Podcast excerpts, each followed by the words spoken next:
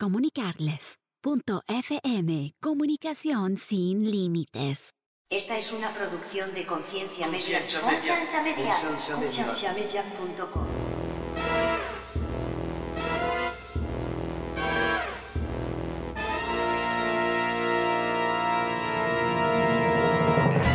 se forman bandos, digamos. Eh, está la moral y están los que administran la moral, digamos. Una persona que administra esa moral tomó esa decisión y la demás gente tenía que aceptarlo, digamos, porque si no van en contra del orden social y eso trae un montón de consecuencias que nadie quiere pasar. Por eso es que ahora a usted le toca escuchar que lo van a evangelizar y muy posiblemente le va a tocar ir unas dos, tres veces a la iglesia o cuando se recibe y se le pide un favor, ¿cómo usted no lo va a hacer? Entonces pues ya nos vemos obligados. Bienvenidos al programa de Conciencia, un programa que tiene como meta crear conversación y promover la autoeducación de las personas, enfocándose en preguntas y temas que por años han sido ignorados y vetados, y trayendo opiniones educadas y respuestas modernas a ideas tradicionales y pasadas de tiempo. Conciencia es una organización centrada en la existencia de Dios y en la necesidad de que las personas tengan las herramientas necesarias para poder defender aquello en que ellos creen.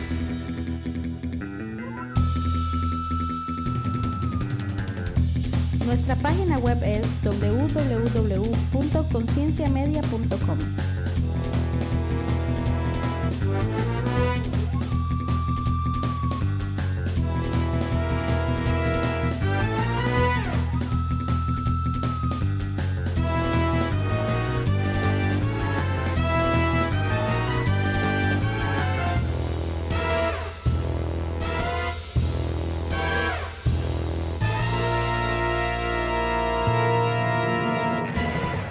Bueno, bienvenidos una vez más al podcast de Conciencia. Mi nombre es Andrés.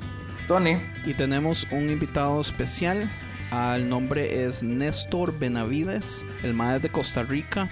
Y el MAE es un compa mío. Nosotros asistimos al cole juntos como por dos años. Y también tuvimos una banda en Costa Rica que se llamaba AMPM. Néstor era el guitarrista y tal vez el... Uh, el escritor de las canciones principal, o lo hacían entre todos. Yo como solo cantaba maestras, de eso cantaba horrible. En mucho del proceso de escribir, ah, muchas veces no estaba. Pero Mae Néstor, ¿cómo está, weón? Pura vida, bueno, un saludo a toda la audiencia de Conciencia Podcast este, desde Costa Rica. Nos damos todo el, de, toda la buena vibra y la buena energía. Este, sí, yo conocí a Andrés hace bastantes años, tenía bastante rato de que no hablábamos así, digamos, por lo menos en vivo. Sí, viéndonos cara a cara. Es una buena oportunidad, ¿verdad? Y hay una razón específica por la que yo quiero uh, o quería o peleé para que Néstor estuviera con nosotros en el podcast. Y es que Néstor, eh, cree, uh, bueno, ma, ma, ¿usted creció en la iglesia o usted no, entró a medio camino? No, realmente este, fui en un momento, digamos, de, de la juventud por amigos. Por amigos. Y, ajá. Ah, sí, no, no, yo realmente, o sea, llegué a la iglesia, sí, este, por, casualmente, casualmente, realmente. Por compas, eh, lo invitaron a como, como qué edad tenía, Mae. Que, como tal vez 17, no, 18, 19 años. Una cosa así. Ya ha sido un buen rato. sí, sí, tomando en cuenta que ahora tengo 35, claro. Pero entonces, ¿cuánto tiempo estuvo usted, digamos, asistiendo a la iglesia? Porque AMPM, que era la banda que nosotros teníamos, era relativamente una banda cristiana.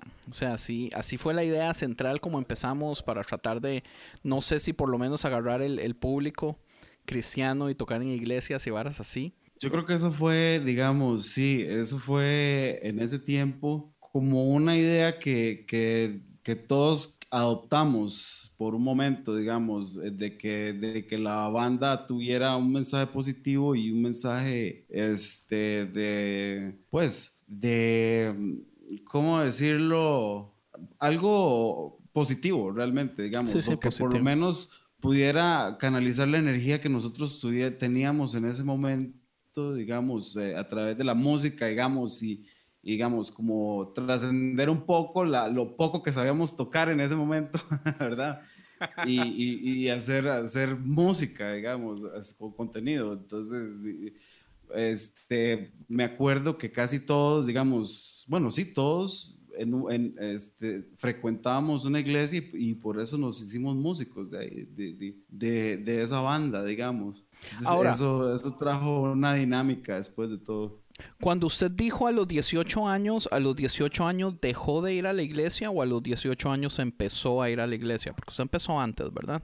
No, yo, digamos, empecé a ir como a esa edad y fui como tal vez como unos tres años, una cosa así. Ya, ya, O ya. sea, digamos, lo que yo creo que fue lo que duró la banda, pero probablemente porque después tuvimos otros años de, de- donde, digamos, ya la banda no tenía ni un solo perfil cristiano, digamos, de ningún tipo y, y- y era, ¿cómo decir? Eh, o sea, como, como decir, como que fuimos quedando por fuera de ese, de ese, de ese ámbito. Entonces Ya. ya. empezaron a como pensar que ya ustedes ya no eran, no lo seguían igual como antes. No, sí, claro, sí. La banda tocó bastante tiempo, fueron como unos seis o siete años y en- con diferentes alineaciones, diferentes músicos.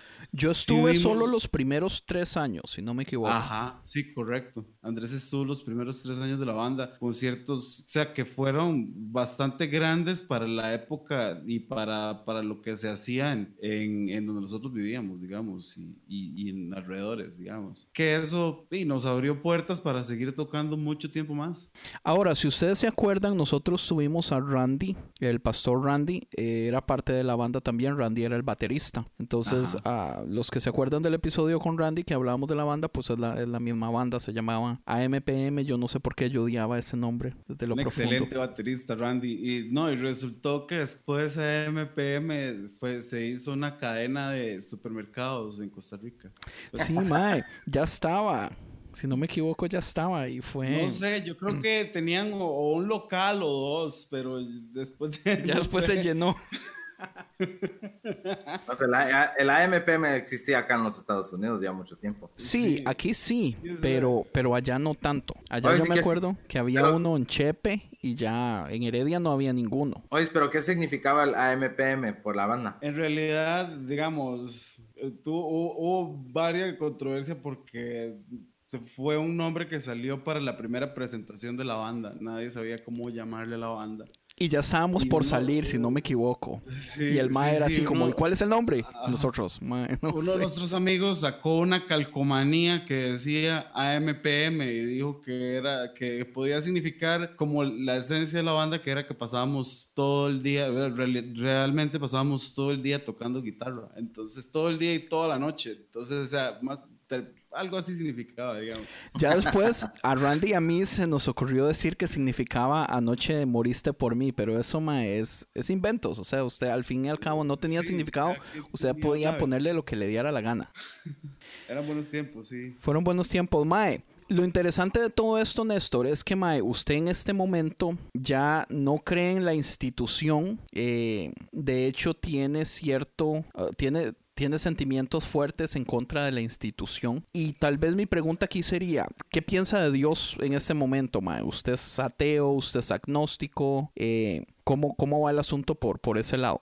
Y ya después podemos empezar a hablar eh, del por qué, Mae, usted dejó la iglesia, básicamente. Pues realmente, este, yo no tengo cosas en contra de, la iglesia, digamos. Hay cosas que simplemente no deberían suceder en ningún contexto, digamos, como decir, este, la manipulación, este, um, como decir, la gente que engaña a otra gente por conveniencia, son, son, este, energías que no, no van con el, con, con el ser humano este, evolucionado, por decir así, digamos, que, que entiende su entorno y que entiende a las demás personas. Es lo que pienso yo, digamos. Entonces, en un contexto institucional de la religión, me parece que eso tiene, eso conlleva muchos antivalores, digamos. El que, el que se institucionalice la moral, eso es lo que me, me Sí, porque, este, pues en respuesta y también en mencionar lo que estabas diciendo, que yo creo que como, como vemos a la iglesia, también como que le ponemos más presión, más responsabilidad al, a lo que significa la iglesia, el- el- la institución de ser gente cristiana o pastores o gente que se consideran ser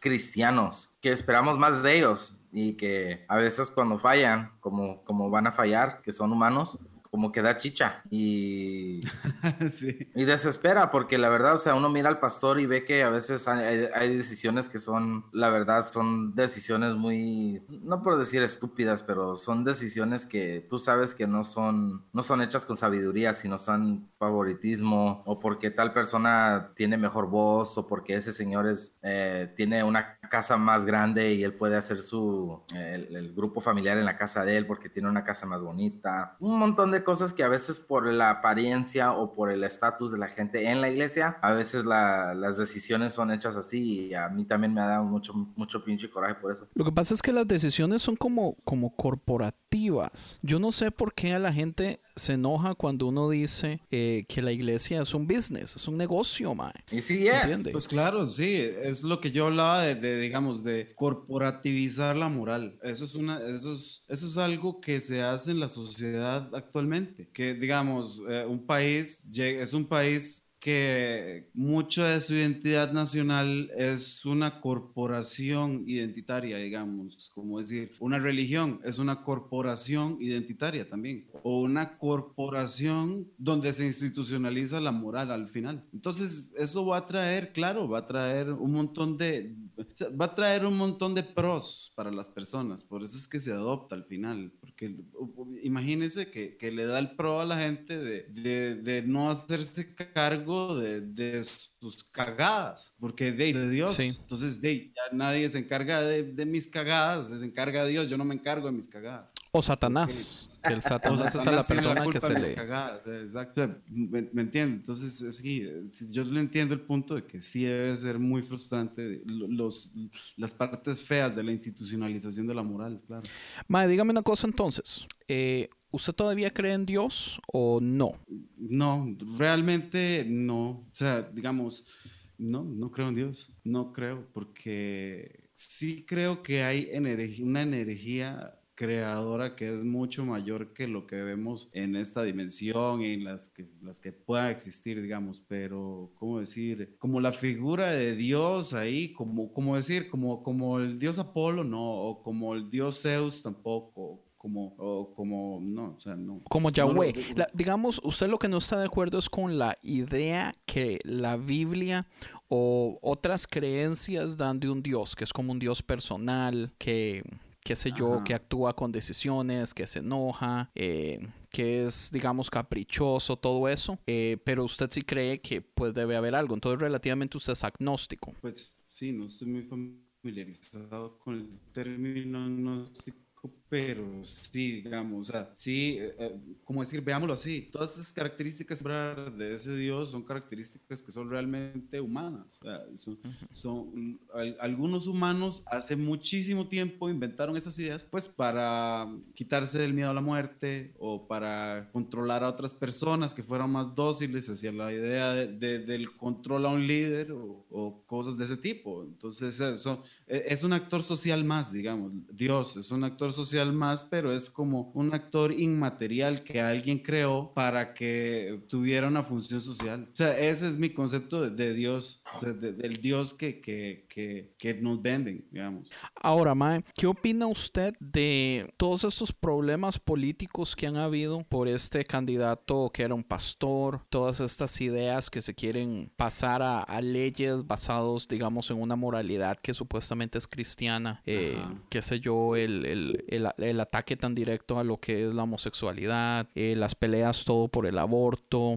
Ajá, pues digamos, ¿cómo decir? Yo no, no estoy en contra de cómo esas sociedades este, visualizan su mundo, ¿no? Porque para mí, digamos, por ejemplo, Jesús es una, es, es como una figura de superación personal. De hecho, en su historia vienen muchas, muchas, este, muchas acciones muy de una enseñanza muy positiva que, que vale la pena imitar hasta cierto punto, digamos. Que muchas se iban mano a mano con el budismo. Sí, sí, sí, sí, realmente, pero digamos, igual, en, esa, en ese rol de juego donde hay tres figuras que es una sola, digamos, hay como mucha, hay como mucha psicopatía, digamos, por parte de los personajes, porque si lo vemos como, imagínense que lo vemos como una historia, como una, como, ¿cuál es la narrativa de esa historia, digamos? Un, un- un padre este, súper narcisista que necesita la adoración de su creación, manda a su hijo, que él es él mismo, a que lo mate su creación para la redención de los pecados que él inventó. Pues, es una historia de...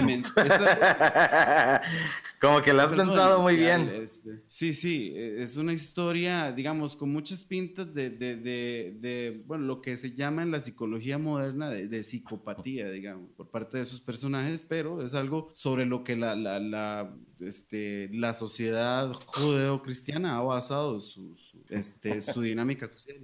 Entonces, ah, bueno, es, algo, algo pesado, digamos, para, para una sociedad latinoamericana, digamos. Este, ah, yo pienso que o sea, para, para toda América, la, la, idea de Jesús, de, porque, digamos, volvemos a lo mismo y yo sé que yo siempre entro en este tema, pero, o sea, cómo la comunidad evangélica eh, gringa le dio el gane a Trump por ideales supuestamente cristianos y porque Trump supuestamente, eh, por ser republicano, apoya la moral correcta. O sea, son, son son varas que son una estupidez, pero a mí lo que me molesta mucho es con la facilidad que escogemos lo que es conveniente y lo que no es conveniente. Una de las cosas que yo hablaba con Néstor antes de que empezáramos a grabar, porque Néstor me preguntó, ¿qué es lo que cree usted que es la razón más importante porque las personas dejan de creer en el cristianismo? Y yo le decía que yo personalmente creo que es el proceso de ignorancia a conocimiento. Porque cuando usted empieza en una iglesia y se le empieza a predicar todo muy bonito y uno tiene esta idea, esta burbuja de que el cristianismo y la Biblia es de tal forma y habla de tales cosas, pero ya después usted viene y empieza realmente a leer la Biblia, usted dice, güey, güey, ¿qué es este desmadre? Entonces es cuando se le revienta a uno la burbuja de que las cosas no son tan bonitas, mae o sea, es muy difícil que uno pueda creer que usted realmente es una persona eh, moralmente correcta si usted no viene a cuestionar cosas que en la Biblia, o sea, la Biblia eh, es clara en un montón de cosas acerca, digamos, del historial de cómo mm, habían genocidios enteros a pueblos, niños, bebés, mujeres embarazadas, vacas, animales, cosas así. Que mae, o sea, ¿cómo respondemos a esas cosas? Que Andrés, mira, sorry que te interrumpa, pero eh, me, llegaste a un punto increíblemente importante que es algo que a mí también me trae muchas dudas, digamos. O sea, justamente como se ve en la Biblia, toda esa matanza y todo eso es como se da ahora, en, la época moderna, por el mismo pueblo, digamos, que inventó esa ideología, digamos. Entonces, ¿qué, o sea, ¿qué, qué, posición tenés vos al respecto? Vea, yo siento, a mí otra de las cosas que me molesta también que estábamos tocando ahorita es, a mí me molesta mucho con la facilidad que nosotros podemos echarle la culpa a un satanás de las cosas. Esto es algo que ya hemos tocado en otros... Eh, podcasts, es un tema que hemos tocado en otros podcasts, pero para mí, a mí me molesta mucho el hecho de que cada vez que usted hace algo malo, usted pueda echarle la culpa a Satanás de por qué hizo eso algo malo y limpiarse las manos y ya no es su culpa. Y yo pienso que la historia del universo está repleto, Mae, de eventos que son prueba de que los humanos somos una porquería. Mae, o sea, nosotros hemos, eh, o sea, podemos hablar de, de, las matanzas que hicieron los judíos en aquel tiempo, pero podemos venirnos, Mae, a las matanzas que hicieron en Ruanda que hace 15 años, Mae. O sea, es unas barbaridades, Mae, cosas que los humanos somos capaces de hacer, Mae. Y, lo que me molesta es con la facilidad que uno puede clamar ignorancia de un montón de cosas, simple y sencillamente contraer ideologías religiosas al, digamos, al asunto. Como cuántos, digamos, bombas suicidas, no sé cómo se dice. Sí, la gente que se la gente sí, claro. Mae, o sea, los terroristas. Los terroristas, mae, o sea, solamente por ideales religiosos ya tienen derecho, mae, de, de matar personas, mae. O por... Pues por ideales religiosos ya tenemos derecho de, de, poder decir, mae, digamos, los homosexuales no merecen los derechos humanos que cualquier otro humano, mae. O sea, por favor, esas varas, esas varas molestan. Y el que no se moleste, mae, o sea, tenemos que realmente cuestionar su nivel moral. Oye, Sandy, me estaba contando un coño el otro día. Platicamos mucho de estos temas y cosas así. Él es, él es árabe y o sea, él me cuenta muchas cosas de lo que, y todo lo, que es de ese tipo de cosas y me dice que la gente que se explotan con las bombas, dice, tú sabes que lo que ellos hacen antes de explotarse, ellos se, para cubrirse los ahí abajo, los, ¿qué llaman? Sus huevos. ¿Por qué? Porque ellos piensan que ellos van a recibir sus vírgenes allá arriba y necesitan que eso no se les haga desmadre. Se ponen como un protector para que no se les exploten los huevos, güey. Increíble, ¿no? Yo no sabía eso. También sus historias demenciales, de, ¿no? Increíble. Eso es lo que era, ¿verdad? Yo, yo entiendo, Néstor, digamos que la iglesia a veces es decepcionante, especialmente mae, cuando uno empieza a, a ver que hay ciertos valores o cosas importantes que una comunidad entera mae, ignora completamente. Pero digamos, por ejemplo, ¿qué cree usted que podría hacer la iglesia como institución para tratar de ganar tal vez esa confianza de vuelta en personas como usted, mae, que la ha perdido? ¿Hay algo que se puede hacer o no cree usted que se puede hacer nada? Mira, yo, pues, yo pienso que si ellos siguen por el camino de institucionalizar la moral, van a llegar a la desaparición porque porque la humanidad está tendiendo hacia construir mejores realidades. Este, me refiero a, digamos, no realidades desde el punto de vista de estoy decepcionado porque la iglesia me defraudó, sino realidades a, bueno, este modelo no funcionó, probemos el siguiente. Entonces, este, yo pienso que, digamos, si... Eh, si la iglesia sigue con su narrativa mística, yo pienso que va a llegar a, desaparecer cuando ya la gente deje de tenerle miedo a lo que ellos publicitan, que hay que tener miedo, que es como el infierno, el diablo, no sé. Dios y, y, todas esas cosas. Yo, y, no sé, es, es, lo que yo opino, digamos, es una opinión muy personal, pero yo sí creo que la humanidad está tendiendo más hacia la razón. La mayoría de muchos de mis familiares y todos son católicos, entonces... Uh -huh. Pero re realmente yo he visto que como que entre medio, entre los 30, 40 años, realmente son más costumbre que realmente ser involucrados en el conocer lo que viene siendo la Biblia y conocer el pastor y qué es la iglesia, qué es la salvación. Para ellos ya nomás ellos ven y conocen que Dios, que Diosito es bueno y que, que me ayuda en el camino y que me perdone cuando la, la cague en el fin de semana, cada semana. sí. Y es lo que es, es una pinche repetición de, de, de, vivir una costumbre que cuando la cagas, pues vas y te arrepientes, te, te persinas y sabes, ya estuvo. Pero no hay un, Como una no hay un rutina, ¿verdad? una rutina muy seguida y no hay un seguimiento, no tienes a un pastor, no tienes a un líder que te está preguntando que, cómo te ha ido y por qué y por qué estás viviendo con tu novia, o sea, no hay nadie que te esté chingando por lo que tú quieras vivir tu vida. Y en el cristianismo como que los, los líderes, los pastores sienten la obligación por ser parte del liderazgo de, que, de querer ser pastores. Y el ser pastor es cabrón, y eso yo no se lo deseo mucho. Los que tienen el don de ser pastor, e, eso sí es difícil, porque es, es un balance bien, bien ligerito de cómo Pero- conoces a las personas. Usted sabe ¿Qué? que eso que usted está hablando, Tony, es muy interesante acerca de las personas que quieran ser pastores. Porque algo que yo he notado es que hay, cier- hay cierto tipo de persona que quiere ser pastor, no es cualquier persona. Y hay ciertas, hay ciertos tipos de posiciones que son más llamativos a ciertas personas. Por ejemplo, eh, los policías aquí en Estados Unidos, especialmente en Los Ángeles, tienen que hacer unos exámenes psicológicos bien profundos a las personas que quieren meterse a la policía. Porque lo que ha sucedido es que las personas más débiles de carácter por mucho tiempo han querido meterse en esa posición de, de, Poder. de poder. Entonces, digamos, los, los muchachillos que eran, eh, que fueron, sí, que fueron bullied, que fueron maltratados en la escuela, usualmente los más losers, los más tienen esta idea, si me hago policía y paro al mae que me hacía bully, le voy a dar por la madre y todo eso. Eh, o sea, ha- hay personas que tienen cierto carácter que los llaman a ciertas posiciones. Y yo no sé por qué entre, digamos, cierto tipo de liderazgo, cierto tipo de, de- de- de liderazgo como pastores o varas así, también como que atrae a ciertas personalidades. Pero yo no puedo creer que todos se vean entre todos para que se copien, pero es que la mayoría son muy parecidos, ma, entre ellos, o sea, sus personalidades, sus formas de ser. Definitivamente tiene que haber un, qué sé yo, un, un contraste ahí, ma, que, que le llame atención a las personas. Pero, ma, que, o sea, ¿qué, qué podríamos sacar de eso? Porque yo no creo, digamos, que los pastores, o, o yo no creo que los muchachillos antes de llegar a ser pastores estén pensando en que quieren ser pastores para realmente hacerse una organización donde no pagan taxes y poder hacer plata. Pero usualmente, ma, usualmente termina por ahí el asunto. Pues sucede, sí, ¿verdad?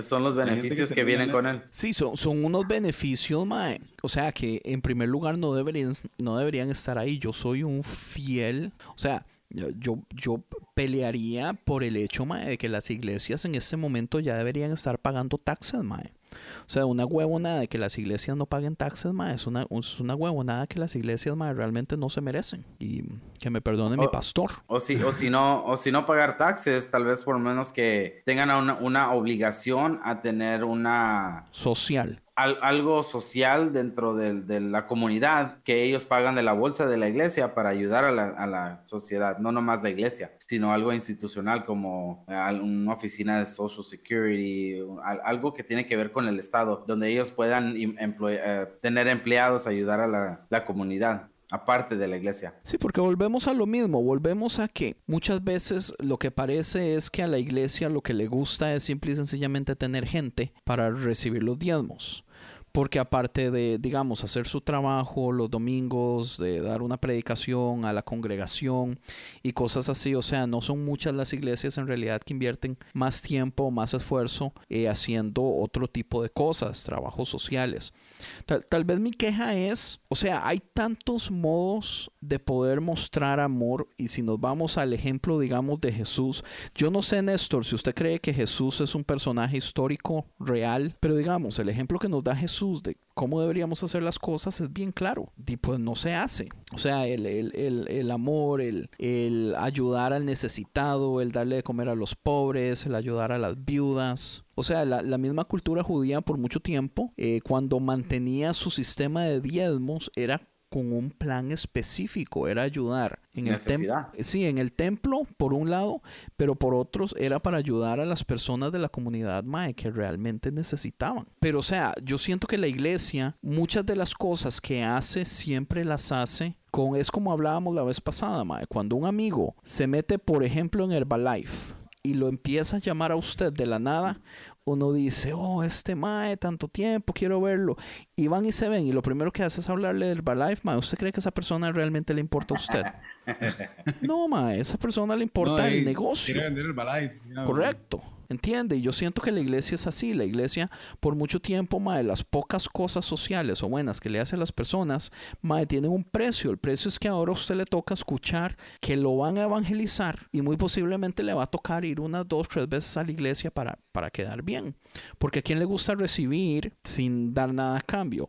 O cuando se recibe y se le pide un favor, ¿cómo usted no lo va a hacer? Entonces, pues ya nos vemos obligados. Pues sí, es- son consecuencias, yo pienso, de la institucionalización, digamos. O sea, ¿Cómo decir? El, el asunto de los impuestos, el, el- el asunto del papel en la sociedad que tuvo antes y que tiene ahora, digamos, la, la iglesia, diga, ha ido cambiando por los mismos cambios en su institucionalidad. O sea, el, tender a ser una institución de, un- de una mística eh, llena de culpabilidad, en este momento lo que trae es más trastorno social que un beneficio a, a la sociedad. E- Esa es, mi, esa es mi tesis y por eso yo, fue que yo me fui, digamos. Para, y para mucha gente eh, no es el caso, digamos, como decir, como el pastor que en este momento está comprando un jet para ir a predicar, no está diciendo lo mismo que yo, digamos, porque por eso es que él se está comprando un jet, digamos, porque él, él- él- él tiene esa convicción y los que lo siguen también tienen esa convicción. Entonces es un asunto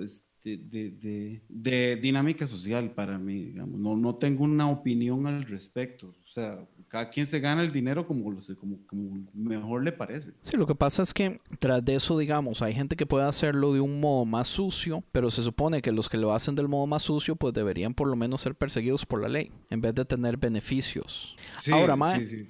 ¿Cree usted que por ejemplo, la educación en este momento, mae, en- bueno, estamos en el 2018, digamos que desde los 50 tal vez, mae, la gente ha estado pasando un proceso de educación, mae, que, que es cosa seria. Por ejemplo, eh, una de las cosas que sucedió aquí en Estados Unidos cuando estaba Trump es que la mayoría de gente joven estaba en contra de Trump desde el principio, pero era la gente adulta y más vieja y tal vez hasta con menos educación la que estaba a favor. Entonces uno podría decir, mae, la educación ahorita eh, está ayudando a que la gente vea las cosas, ver eh, la foto completa. Pero digamos, la gente conservadora, más adulta, lo que dice es, oh, los muchachos van a las universidades a que les laven el cerebro y les metan estas ideas liberales y aquí que allá.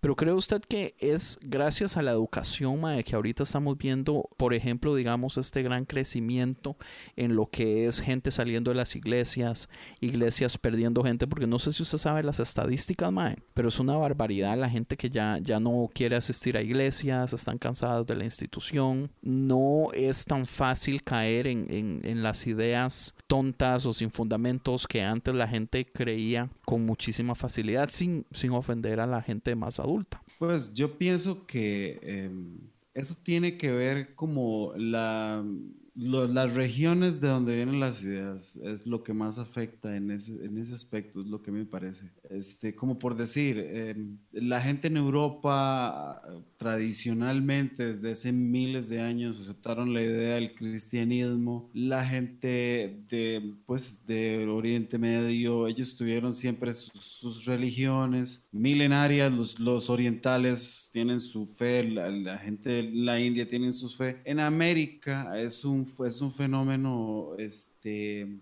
diferente, digamos. La fe de América, bueno, América nunca tuvo una fe por per se. América tuvo muchas sociedades que fueron este. Colonizadas. erradicadas, Erradicadas. erradicadas Borradas por- del mapa. por- para plantar el cristianismo. Pero lo que pasa es que la gente no se da cuenta, digamos, adopta el cristianismo, pero no se da cuenta que, digamos, la tradición y todo el edificio de, cre- de- de- de creencia de ese cristianismo que ellos adoptaron está totalmente en contra de sus raíces como sociedad. Como, como decir, pasa mucho en México, que en México se ve mucho las, la- el, el contraste de, de la cultura originaria con el, el- el- colonialismo y han hecho una amalgama muy, este, muy estable. Y en Costa Rica también a lo largo de toda América también. Pero ¿qué es lo que pasa?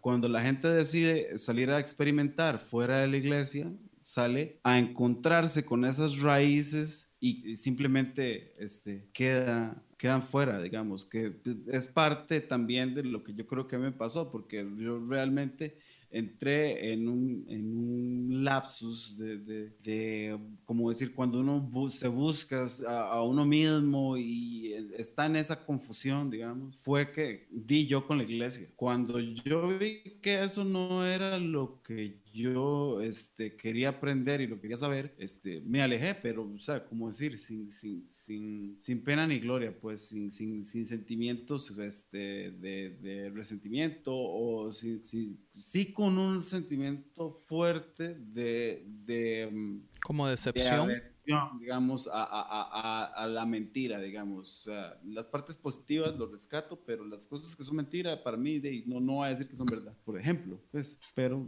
eso, eso, ha sido mi experiencia. Oye, sí, y en hablar de todo esto, de lo que estamos hablando y que lo que nos parece mal, ¿hubo algo que te pareció bien? Que tú puedas decir, esto sí me pareció y me gustó lo que estaba pasando, o siempre fue como un tiempo de cuestionabas todo y todo se te hacía como que pues, a ver cómo va, a ver si para la otra semana va mejor y seguiste ahí como por cuatro años, yo creo.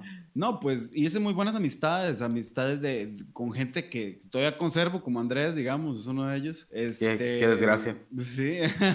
Fuck you. No, y, y, y cosas buenas, este, pues eh, fuera del, del, calor humano y de, de, de la, la amistad de las personas, pues no. Pero es que, pero es que aquí es donde yo digo, mae, aquí yo pienso que esto es uno, un- uno de los mejores, las mejores pruebas que hay con respecto a esto, mae. Porque Néstor dice, afuera del calor humano y de las amistades, nada. Mae, pero si nos vamos a la iglesia del primer siglo que dejó Jesús, mae, la iglesia era eso, mae, era comunidad, era gente Sí, claro. compas, eh, familias, nos reuníamos, mae, lo que hacíamos era comer nada de una copita de juguito de uva y un pedacito de galleta y que no sabe a ni madre, no, mae, eran comidas, o sea, mataban animales, o sea, hacían, hacían una fiesta, ¿entiende, mae? Comunidad, adentro de la fiesta, mae, se hablaba, se leía, todos opinaban, se cantaba, mae, era un party, ¿entiende? O sea, eh, eh, Claro. ¿cuándo se nos enseña, mae? Bueno, yo sé cuándo, el juepucha Iglesia Católica, mae, cuando empieza a adoptar todas estas varas eh, griegas, mae. ¿Entiende? Pero, o sea, de, de- de- ¿por qué todavía seguimos con un sistema de clero donde hay un grupo selecto que son los líderes, que son los que mandan, que son los que se dicen qué hacer y olvidamos del todo, mae? O sea, lo más importante del asunto que es la comunidad. Uno, uno de los episodios que tuvimos nosotros, Néstor, fue un debate completamente acerca de ¿es la iglesia la predicación o es la iglesia la comunidad? ¿Entiende? Y yo decía, mae, una iglesia sin predicación puede vivir solo con la comunidad. Pero una iglesia sin comunidad, mae, ¿qué putas está haciendo? ¿Entiende? Una iglesia donde, ¿qué importa, mae, que sean 20 mil personas? Pero usted tiene que salir volado porque el parqueo no hay campo, mae. Porque ya sigue el otro grupo y usted tiene que jalar, mae. Usted no le habla a nadie o usted solo le dice hola a alguien, mae. Pero cuando termina el servicio, usted jala, mae. O sea, ¿qué putas estamos haciendo? De eso no se trata, nunca ha sido así, mae. Y yo creo que eso es algo claro que todavía en el 2018, mae, el 90% de las iglesias, mae, todavía lo que hace es un sistema clérico donde o un pueblo se sienta, otra persona expone y al final, pues todos jalan y se van a su casa. Oye, pero si hubiera sido nomás de comunidad, tiene que ver algo central de quién está comunicando Claro. la Biblia. Claro, pero ¿Y quiere qué? que le diga quién era esa persona central, mae. Era Jesús. Porque en el primer siglo todos sabían que Jesús había resucitado. Yo no sé si usted cree esto, Néstor, pero yo sí creo que Jesús resucitó. ¿Entiende? Yo sí creo que Jesús dejó un sistema completamente o sea, un, sistema funcional de iglesia basado en comunidad donde el líder era Jesús y el jefe era Jesús. Aunque no estaba, Mae, pero, pero, o sea, si, si el cristianismo desde el principio Jesús lo predicó como es un sistema de servicio, Ajá. ¿Entiende, mae? Es, es usted agacharse a lavarle los pies al otro, mae. No es usted Pero como, es que veamos- como el sí, apóstol veamos a que le- todo el pueblo le lave los pies a usted.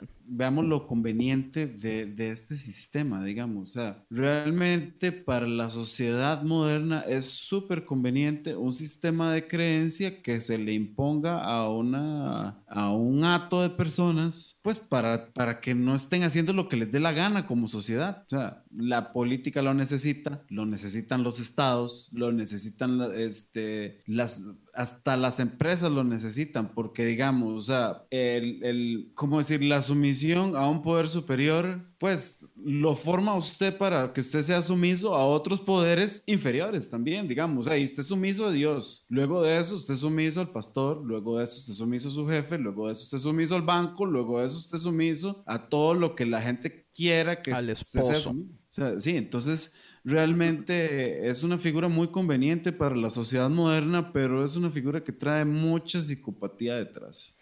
A- mi parecer, digamos. Entonces aquí es como, por ejemplo, el debate que había cuando, por ejemplo, Trump ganó, que él no ganó por el voto popular, el voto popular lo ganó Ajá. Hillary, pero en Estados Unidos el voto popular a nadie le vale, a o sea, a nadie le importa, vale madre, porque lo que escoge el presidente es el colegio electoral. Entonces, Correcto. cuando sucede todo esto, los debates decían, es que hay una razón específica por la que el colegio electoral sirve, porque, vamos a decirlo del modo porque ellos nunca lo dijeron así, pero eso es a lo que se refería. El pueblo es demasiado estúpido para tener el poder de escoger realmente quién va a ser el presidente o quién va a ser el líder. Ajá. Pero entonces estamos en, en- en un problemón gigantesco, porque, o sea, si, la democracia no puede ser realmente una democracia, porque el pueblo es demasiado estúpido para tomar las decisiones modernas, entonces ¿para qué rayos seguimos jugando con la idea de democracia? Pero entonces, ¿cuál es la solución? La solución es irnos un, paso atrás. Ok, si el pueblo es estúpido, ¿cómo hacemos para que deje de ser estúpido? ¿Entiende? Y la solución puede llevar varias generaciones de educación. Yo siento que vamos por buen camino, mae. Yo pienso que de aquí a unos 30, 40 años, mae, todos estos millennials que han ido a las universidades, que han estudiado, mae, que tienen criterio propio, que no se dejan, mae, eh, poner bozales de cualquier idiota, mae. O sea, esta gente, yo siento que realmente es el futuro, mae, de la raza humana, porque, o sea, estamos finalmente saliendo de un montón de tonteras. Pero, o sea, ¿por cuánto tiempo, de todas formas, ese pueblo estúpido se mantuvo estúpido a propósito porque era más fácil de gobernar? Pues yo le, tirándole un cálculo, yo digo que unos 2018 años. Con 11 meses, para ser exacto. Sí, algo así, más o menos, según el calendario gregoriano o algo así. Mae, pero, pero es que, o sea, no sé, mae, a mí, o sea, a mí me, me frustra, a mí me molesta. Por eso yo le decía, pero yo le dije a Néstor, yo le dije, mae, no tenga miedo de venir al podcast porque va a ser muy poco probable que le debatamos, porque yo le aseguro que muchas de las cosas que usted cree, yo las creo. Y volvemos a lo mismo, mae, o sea, yo trabajo en una iglesia, yo soy el líder de alabanza de mi iglesia, mae. Yo soy parte del liderazgo de mi iglesia, mae. Yo soy, y mi relación con la familia pastoral, mae, es como, es como si fuéramos familia. Pero aún así, mae, ¿entiendes? Yo no puedo dejar de pensar en que hay ciertas cosas, mae, que yo siento que como institución podríamos estar haciendo mejor porque estamos en el 2018, mae. Pues sí. ¿Cuánto, mae, ¿Cuánto tiempo más necesitamos para empezar a salir de un montón de, de varas que hemos estado haciendo erróneas? Di- Yo lo que, lo que sí, digamos, quisiera, o, o, digamos, tengo la curiosidad, digamos, de, de- de cómo, saber cómo explica ahora la iglesia todas estas cosas, porque, digamos, fueron preguntas que en, en el tiempo que yo asistí, digamos, era algo como tabú preguntar a- esas Ajá. cosas, era como el diablo, una, una así, digamos. Entonces, eh, supongamos el siguiente escenario, yo voy a la iglesia y, y, eh, y- y la prédica es este, lo, que, lo que Dios le puso al pastor en su corazón, todo, todo el asunto. Ok, pero de ahí vamos a la parte donde se recogen las ganancias, digamos. O sea, cuando yo necesito algo, el pastor me dice a mí que yo tengo que pedirle a Dios. Ajá. Pero cuando el pastor necesi- necesita algo, en vez de pedírselo a Dios, él me lo pide a mí. Ay, ay. Oye, pero eso, eso es muy interesante porque, y esto lo digo yo, yo voy a una iglesia acá en Phoenix, eh, es una iglesia bastante grande. En mi iglesia nunca piden la ofrenda, Ajá. Nun- nunca te pasan un plato, de vez en cuando, yo creo que una vez cada seis meses, yo creo, hablan Ajá. de, de lo que viene siendo el diezmar o, o- o ser generoso. Pero aparte de eso, todo el año nunca hablan de él, no lo mencionan, no pasan un plato. Si tú quieres dar, puedes dar. Si no quieres dar, no, no, no, es, no es algo así. No es como que todos Obligado. directamente viven de eso. No es, es una sí, no. vocación de, de servicio, pues, sí.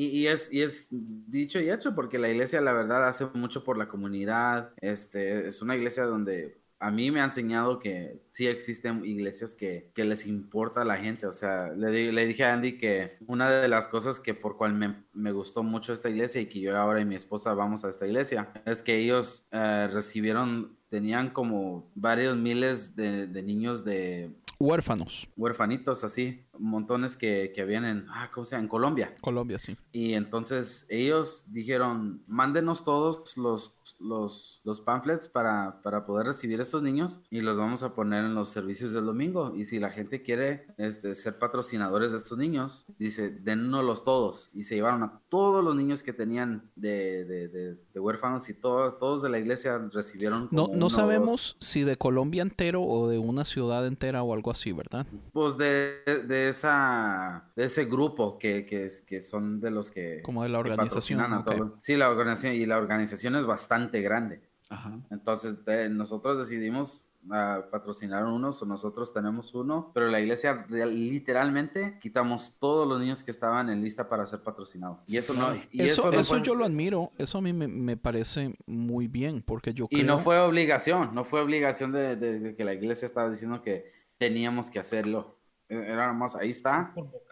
Eh, eh, así están. A mí me parece que esas iniciativas son geniales. La sociedad crea todo tipo de instituciones, digamos. El abordaje que uno le da al, al- al manejo social, yo creo que es la parte importante. Y yo creo que es mucho de la parte importante por lo que la gente se desencanta de X o Y este, institución, digamos, o hasta, digamos, de la compañía de cable, de la compañía eléctrica. De la, si no te dan, si no te dan un, no agregan valor a tu vida, realmente la gente tiende a dejarlos de lado. Como decir, eh, pues esa, esa institución está haciendo una gran labor este, adoptando a los niños que están desposeídos. O sea, y, y sí, eso es lo que se debería, este, ¿cómo decir?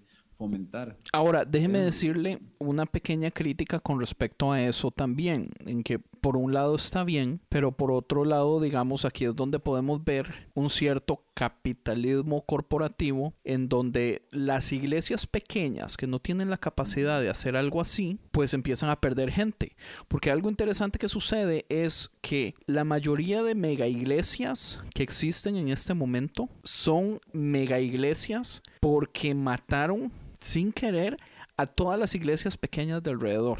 Entonces. Pues los mayas lo que hicieron fue empezar a, a adoptar a todos esos cristianos que ya eran cristianos, que iban a otra iglesia pequeñita, pero que esa iglesia, como dice Néstor, digamos, si la compañía de cable no le da a usted eh, lo que usted espera y viene otra y le da algo que usted dice, esto para mí es, es mejor, entonces pues usted se cambia, men, ¿entiende? Sí, sí. Entonces, al fin y al cabo, el valor es pues basado en lo que económicamente se puede hacer. O sea, O la, la comodidad. pues sí, la comodidad, entiende. U- Una iglesia grande tiene un mejor grupo de jóvenes y uno dice, ah, aquí yo me siento mejor porque hacen conciertos y aquí y allá. A mis hijos les va a gustar más. A mi hijo de 16 años, que es un rebelde, le va a gustar más. Entonces usted empieza metido en esa mega iglesia.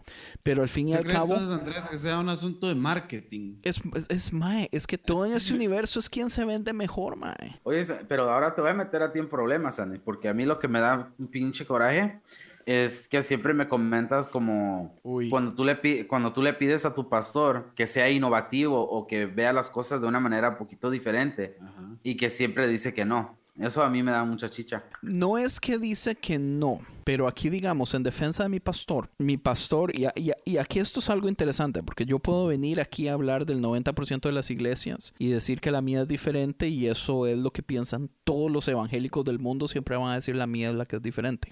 Pero digamos, en, en defensa de mi pastor, pues él está adentro de la organización que es la Foursquare, y la Foursquare lo limita a hacer muchas cosas porque pues él recibe el pago de la Foursquare, de la organización. Es Entonces, ¿para qué hacerlo? cristiana, una cosa así. Sí, es, es, es, una, es una de las organizaciones cristianas más grandes que hay y tienen cientos de cientos de cientos de iglesias por todo el mundo.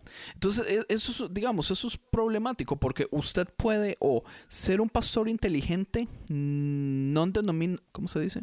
Sin denominación y ver a ver cómo hace mae, porque usted en ese caso no recibe sueldo. En ese caso, usted le toca ver a ver si de los diezmos agarra sueldo, pero eso es 100% non-biblical, mae. O sea, ahí ah, sí hay problemas donde la gente le va a decir, o sea, ¿con qué huevos viene usted a decir que los diezmos son del pastor? O sea, con di- enséñeme el versículo que dice que usted se puede dejar el 10% de los 40 de las 40 personas que van a su iglesia. Eso es no más, existe. Andrés, yo le tengo otra, una pregunta todavía más, digamos, yo, Dele. yo no sé, más difícil de responder, porque imagínense, digamos, la, la religión cristiana surge sobre la premisa de que hay un ser creador de todo el universo, o sea, todo lo que existe en el universo, absolutamente todo, o sea, no se mueve una hoja Incluyendo- sin que no quiera Incluyendo para la materia negra. incluyendo la materia negra, todo lo que usted se puede imaginar. Y ahora, ¿y para qué él ocupa el 10% de mi salario? O sea, ¿qué es lo que hace Sí. después de crear el universo? O sea, ¿qué, qué, qué es lo que hace con el 10% de mi salario? Pues yo le doy la respuesta. El asunto es que Dios no lo ocupa. Y el asunto Sí, es sí. que no es bíblico. El diezmo no es bíblico. O sea, el, el diezmo es bíblico, fue bíblico en su tiempo tiempo, nosotros tenemos un episodio específicamente hablando del diezmo. Ah, los invito a que los vayan a escuchar, diezmos y ofrendas. Pero el diezmo fue bíblico en ciertos momentos de la historia para ciertas personas específicamente y tenía una misión específica. Un tiempo fue para ayudar a los que vivían en el tabernáculo. En otro tiempo fue para ayudar a las personas, como hablamos ahora, del pueblo, a los pobres, a las viudas, a los ancianos, a los huérfanos. Eran programas sociales y se daban una vez al año. Una vez al año usted traía un 10% y era para ayudar a toda, a- o sea, el sistema cosecha. social servía, pero sí no es bíblico que el 10% se tenga que dar de cada cheque a la iglesia porque Dios lo ocupa para algo. Bueno, y es que imaginémoslo también en el, en el contexto en que, se, en que se pudo haber dado hace este, miles de a- o un par de miles de años, digamos, eh, el- en el contexto de gente que se dedicaba al campo este, una vez al año y traía una par- un Correcto. 10% de sus cosechas y, y digamos, sí, ok, está bien, ellos eh, se hacía lo que se decía, pero ahora, digamos, ahora tenemos el dinero. El dinero como, como una unidad de intercambio, digamos, es mucho más poderoso que el 10% de una, de una cosecha, digamos, que usted pueda sacar. O sea, usted, un- un- dependiendo de su ingreso, 10% es- son cantidades exorbitantes de dinero. Y digamos, y yo no culpo a las iglesias por ir detrás de ese mercado. Lo que sí no me, no me parece ético es que lo hagan a través de la culpa. Sí, correcto. ¿Cómo? estoy- De la culpa. Pues, Mae, lo que hablábamos la vez pasada en ese mismo episodio del 10%, Mae, que se predica dándole a entender que usted le está robando a Dios y que por eso usted no tiene que Ah, eh, sí, dejarse ese diezmo, porque usted le está Sí. robando a Dios. Entonces, Mae, E- usted se va a la casa pensando. Mae, que usted está pecando de los peores modos.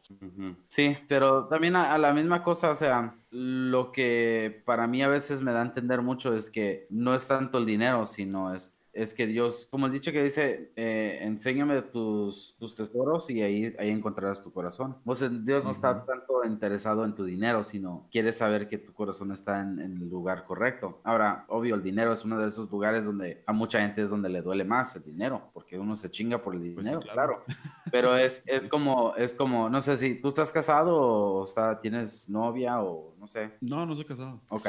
Muchachas, está soltero. Entonces vamos a decir a, a tu mamá o algo así, este, como vamos a usar mejor a ti, Andy, a Tatiana en tu cumpleaños. ok.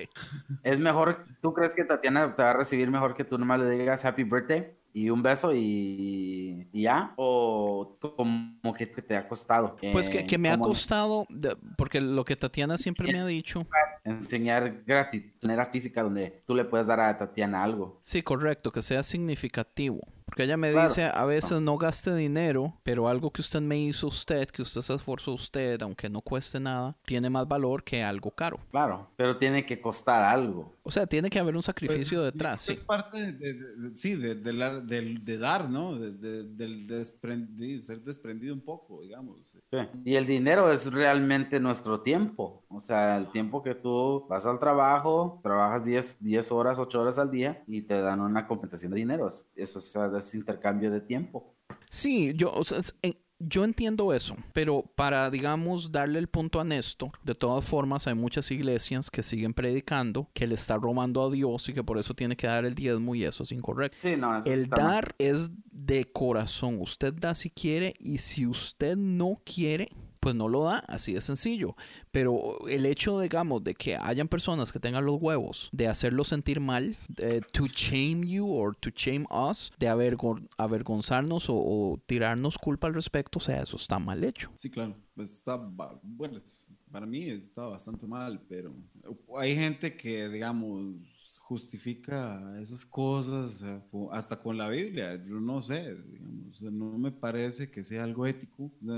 Realmente eh, el dinero es una cosa que va y viene, es un símbolo que nosotros utilizamos en nuestra sociedad, pero hasta ahí, digamos, yo pienso que igual concuerdo con vos, Andrés, que no debería ser un, un asunto para, el, para este, que, que, que se te deba culpabilizar por no dar el diezmo, la ofrenda o, o por no tenerlo inclusive. O por no tenerlo. Ahora, lo interesante aquí es que podemos entrar a otro tema, que es el miedo usualmente es basado en el infierno. La iglesia por años, ya sea cristiana, ya sea católica, eh, los mismos musulmanes utilizan el arma del infierno como el as bajo la manga para obligar a, man- a- o sea, legiones de personas por Montones, cuántos años a hacer cosas o dejar de hacer cosas por un miedo a un infierno, mae. ¿Qué piensa usted del infierno, mae? Porque yo personalmente, mae, yo a la idea del infierno, mae, yo le tengo casi que odio. Es uno de los temas que más me gusta siempre pelear con respecto al infierno, mae, pero yo no me soporto el infierno y el modo como la iglesia lo ha predicado por años. Bueno, y este definamos qué es infierno, digamos. O sea, ¿qué, qué es, qué es el infierno para, bueno, para mí un infierno sería, pues, una mala vida, eh, una mala idea sobre la vida, digamos, y, y continuar. Eso es, eso es una, eso es una idea de infierno y, y la verdad no, no me da miedo, digamos, tampoco, porque una mala idea se puede cambiar pensando otra idea. Ajá. Y un mal camino se puede cambiar este, siguiendo otro camino. Entonces, no. O una mala no- situación se puede cambiar presentando otra situación peor. Ajá, exacto. O poniendo otra situación, digamos. O sea, eh, em, el miedo al infierno e- es, es algo que sí, digamos, cuando yo era, cuando yo era este, niño, viniendo de un, de un hogar católico, sí se me inculcó y sí le tenía miedo, sí, le tenía miedo a la idea. Claro que uno le va a tener miedo a la idea de quemarse por toda la eternidad, ¿verdad? Digamos, es algo que usted, siendo niño, le puede tener miedo, pero ahora no, no representa una idea amenazadora en mi vida. ¿Usted qué, usted qué piensa, Tony? Pues eso es una de las cosas que yo con Andy, yo veo las cosas de las varias, de los varios ángulos que tiene Andrés. Y yo creo que es una de las cosas de que yo creo que menos pienso en eso. Ahora ya más en- entre, entre mi vida, entre la, lo que yo he entendido del cristianismo, de la vida, ahora ya más por ser casado y e- experimentar la vida más. Como que eso es, es algo de lo que menos pienso. Yo creo que si el día que lleguemos, si algo así sí existe para nosotros por causa de que algo que nosotros fallamos, pues ni modo. No, Pues ni modo, jamás, jamás. que eso es lo que a mí pero me ¿qué va- enoja. Por pero eso es que yo más bien yo le doy, o sea, sí, ¿qué ¿Pero qué voy a vas a hacer? hacer? Si, Nada. Si Dios es real y el infierno es real, pues no hay nada que pueda hacer. Pero no puedes decir absolutamente nada y por eso no, me preocupo nada. de él. No, pero es que sí, más bien, o sea, yo soy culpable más bien de invertirle demasiado tiempo y, y demasiada energía mental mae, a lo del infierno. Porque por eso yo-. Por eso yo te digo que no lo, no lo pienso. Amigos, ¿alguno alguna vez ha visto al diablo o algún diablo? Ah, bueno, hay gente que dice que lo ha visto. Pues sí, hay varias gente que dice que lo ha visto, digamos. Del mismo gente- modo que hay gente que ha visto al, al monstruo del ¿Ustedes han lago visto Ness. al diablo? No. ¿O han visto algún diablo? Yo de hecho yo ni siquiera creo que el diablo sea una persona. Yo no creo que el diablo sea como lo predica la iglesia, de que es ah, un león rugiente, de que es una Sí, persona, de que está al, al, qué sé yo, al mando de los demonios y qué sé yo. o alguna tiene- manifestación así inexplicable, digamos, de, de, de, de, de alguna, algo que uno dice, este, sí, mira, yo creo que ese era el diablo. Man, yo creo que el diablo es un estado de mente, man. Ujú. Yo pienso que el diablo es, como dice la Biblia, es... Pues pucha, es que se me olvida la palabra. No es contrariador, pero es algo parecido. Es como una fuerza que viene a tratar de llevarlo a usted al lado contrario. Pero eso es 100% humano. Ajá. Del mismo modo, digamos que cuando usted está a punto, digamos, las primeras veces que estábamos tocando en la banda, Mae. Antes de subirse al escenario, Mae, es uno de los sentimientos más horribles del mundo. Y hay gente que tiene años de años, artistas súper famosos, que todavía el momento en que se van a subir al escenario, Mae, o sea, les entra una cosa que es un pánico que no saben cómo describirlo, Mae. ¿Entiende? Es un sentimiento así. Es un sentimiento que viene a enfrentar tal vez las cosas buenas, las ideas buenas, las intenciones buenas que yo pueda tener. Pero se persona, se le da una, se, se hace persona o se hace ma- algo material para que usted pueda echarle la culpa y para que usted no tenga entonces que poder enfrentar la responsabilidad de sus propios actos. Como un chivo expiatorio, digamos.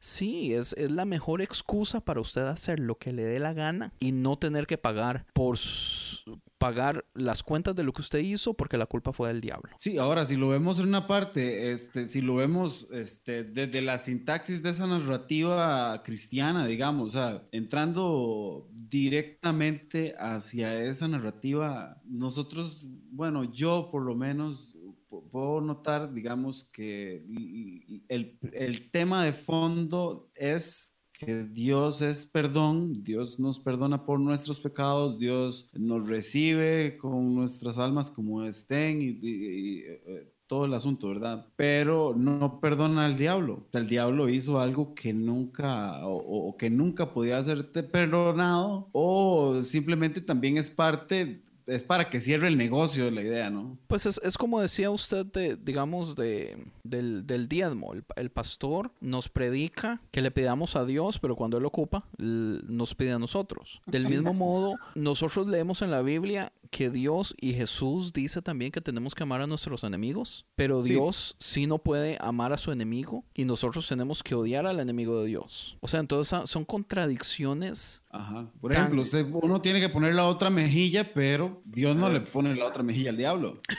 Sí, mae, correcto. Entonces es, es algo un poco ambiguo, pero, o sea, ¿cómo decir? Yo pienso que si Dios perdona al diablo mañana, se le cae el negocio.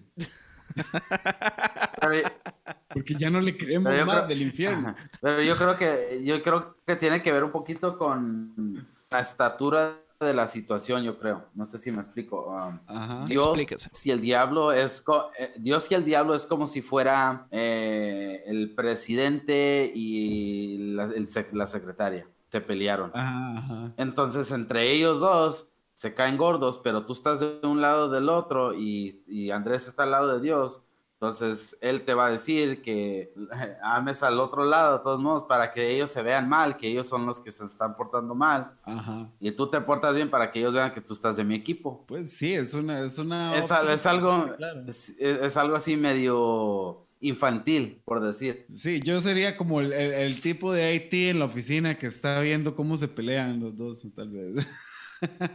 Sí, sí, sí. Sí, yo Pues, más bien eh. hasta podría dar el ejemplo, digamos, cambiar la analogía un poquito, que no son ni siquiera dos personas, sino que es la misma persona. Pero Ajá. hoy amaneció de malas y todo le sale mal y se pegó el, el pie en la puerta y se cayó en, en la ducha y entonces mae, ando de malas todo el día y nadie me hable, nadie me toque, nadie me, ve, me vuelva a ver porque va a salir puteado. Pero al día siguiente, mae, yo me desperté mae, y, y el día estaba perfecto, el café me supo perfecto, eh, llegué a tiempo al trabajo, no hubo tráfico, mae, entonces yo ya pasé un buen día. O sea, es, es pues los dos polos, mae, de, de, un- de una misma entidad podría ser. Porque mi pelea es esta, mae. Mi pelea es que la Biblia no habla de un Satanás como persona. A la gente le encanta traer los dos versículos que uno está en Isaías y otro está en Daniel, si no me equivoco, uno está en Isaías y otro está en Jeremías. Pero mae, la Biblia es clara, uno es al rey de Tarso y el otro es a otra persona. Está, o sea, el lucero de la mañana, te vi caer, una cosa así. Mae, no están hablando de Satanás. O sea, yo sé que suena muy bonito hacer la conexión, pero no está ahí. Vayan todos, por favor, y lean esos versículos y díganme dónde dice Satanás, de no ser que en una parte dice el lucero de la mañana. Mm. No, no habla de Satanás. Entonces el infierno, digamos, Sí, yo... mucha gente que sí cree en él, digamos. Yo sé, ma, y, y pues es, es, es lo que dice usted, ma, es, es lo que tiene el Ay, negocio él vivo. tiene una iglesia también, digamos. Él, él tiene una iglesia Oiga, también. sí, Satanás pero no sé si usted- no sé si Creo usted que la sabe. creó- ¿Quién? Tiene, bueno, es como una imitación, realmente es como una imitación de la iglesia cristiana, solo que con, so- solo que con una estética diferente, digamos. o sea, el- Mae, la el- iglesia... El, el personaje principal de la religión de ellos es, es un macho cabrío, este, como con forma de humano, que, ¿me entiendes? Es, es básicamente como la misma estructura de control, una diferente institucionalidad, digamos. ¿Por qué? Porque tiene el líder, tiene la deidad, este, Tiene la Biblia. tiene una Biblia, tiene, tiene, o sea, se reúnen a hacer sus rituales y sus cosas, o sea, no, no andan, no son tan, no son tan, eh, tan diferentes la- Pero es los que- dos intereses. ¿Usted sabe por qué? Porque es una parodia. Eso es lo que mucha gente no sabe, Mae. La iglesia satánica es una parodia a la iglesia cristiana, los maes abiertamente dicen, nosotros somos ateos, nosotros no Ajá. creemos en Dios, nosotros no adoramos en el diablo, por, adoramos al diablo porque no creemos en el diablo. ¿Entiende? Pero es una parodia para ver, digamos, lo ridículo de muchas cosas que la iglesia evangélica hace. Entonces, son Claro. críticas sociales. Por ejemplo, una ley se quería pasar para que se pudiera predicar el, eh, después de las escuelas a los niños que se quedan en los programas después de las escuelas para poder tener una clase bíblica y que se predique eh, de Dios y se lea la Biblia. Entonces, esta organización satánica que es una parodia, dijo, ok, hagamos eso, a mí me parece muy bien, pero yo quiero dar una clase de satanismo. Y mandaron a hacer Ajá. un librito para niños satan- de satanismo ma, y todo el mundo encabronado. Es ¿Entiendes? que yo no pienso que sea una parodia, Andrés. Realmente Mae, me ellos parece lo que dicen que es están, parodia. Me parece que están más bien tratando de entrar en el mismo nicho de mercado parodiando. Eso, es- eso es- para mí tiene diferencia. Sí, porque fijo, están sacando plata de algún modo. Claro, claro, claro. Tienen que estar tratando de, de llegar al mismo nicho de mercado y pues tienen un target también, digamos, que es el, el- el metalero satánico. que ¿Me entiende? Pero no son ¿Qué- qué? así, man. Yo he visto fotos de la congregación y no son... Man, man, en esos tiempos, man, como es usted, Andy, usted hubiera, se hubiera juntado con el grupo de Satanás, man. Pues, pues déjeme decirle que déjeme decirle, porque eso lo hablé yo con Frank la vez pasada. Yo le decía que el modo que presentaban a Satanás en el tiempo cuando la Iglesia Católica estaba persiguiendo a la gente inteligente, a la gente de ciencia, estamos hablando, mae, en, en los tiempo de la tiempos de la. Santa Inquisición, mae. O sea, Satanás se veía como un héroe, mae. Satanás era Lucifer, el iluminado. O sea, los maes, la razón que se hace los Illuminati, mae, y todo eso es Ajá. protección de la Iglesia Católica, mae, que la Iglesia Católica estaba matando gente a izquierda y a derecha, mae. Simple y sencillamente porque no querían creer lo que la Iglesia Católica les estaba enseñando. Y entonces los maes, pues no les toca más que ocultarse, ¿entiendes? O sea, una- mae, ¿cuántos libros quemó la Iglesia Católica, mae? ¿Cuántos doctores, cuántos científicos, mae? O sea, hay un episodio de Family Guy en donde van a diferentes multiuniversos, pero en el mismo año. Y en uno de esos multiuniversos, mae, están carros volando, mae, hay eh, ciudades en el espacio y le dice Brian a Stewie que en dónde estamos y dice, oh, estamos en un universo donde la Iglesia Católica no paró el, ¿cómo se dice? No, el avance tecnológico. Y, y mae, era, digamos, el 2010 y parecía el 2150, mae, todo tecnológicamente, porque la iglesia católica, mae, no paró el avance tecnológico, mae. O sea, es una Wow. crítica increíble, pero es real, huevón. Pero es que Andrés, yo pienso que eso, hay, hay algo detrás, digamos, que también eh, pertenece al campo de la sintaxis también, digamos. La iglesia dice una cosa, pero hace otra, totalmente. Digamos, la iglesia dice, somos amor, pero, eh, re- digamos, erradica un pueblo o erradica una etnia, por decir así, como, como, como han hecho tradicionalmente con Pues la gitanos. Santa Inquisición fue un ataque directo a los lo judíos menos, también. digamos, sí, como, como hicieron en la Santa Inquisición, digamos, que, que, que ¿cómo decir? Acá, acá en, en, en América, digamos, del norte y, y centro y suramérica, tuvo un papel este, muy grande en la, en la conquista y en, en que la gente aceptara la conquista de América, la Inquisición. Porque, digamos, ¿por qué? Para, para la cultura imperante en ese momento, agregar al Dios cristiano y a Jesús era como agregar un Dios más. Ok, sí, está bien, eh, tu, tu Dios es de, tierras extranjeras, lo aceptamos también, eh, pero ¿qué es lo que pasa? La tecnología que trae la Iglesia Católica a América es suficientemente agresiva para erradicar la mayoría de corrientes que, es, que, que, que no calzaron, digamos. Entonces, eh, eh, No em, hay nada que festejar, dicen los Cadillacs. no, eh, digamos, fue un, el- al principio fue un acto de transculturación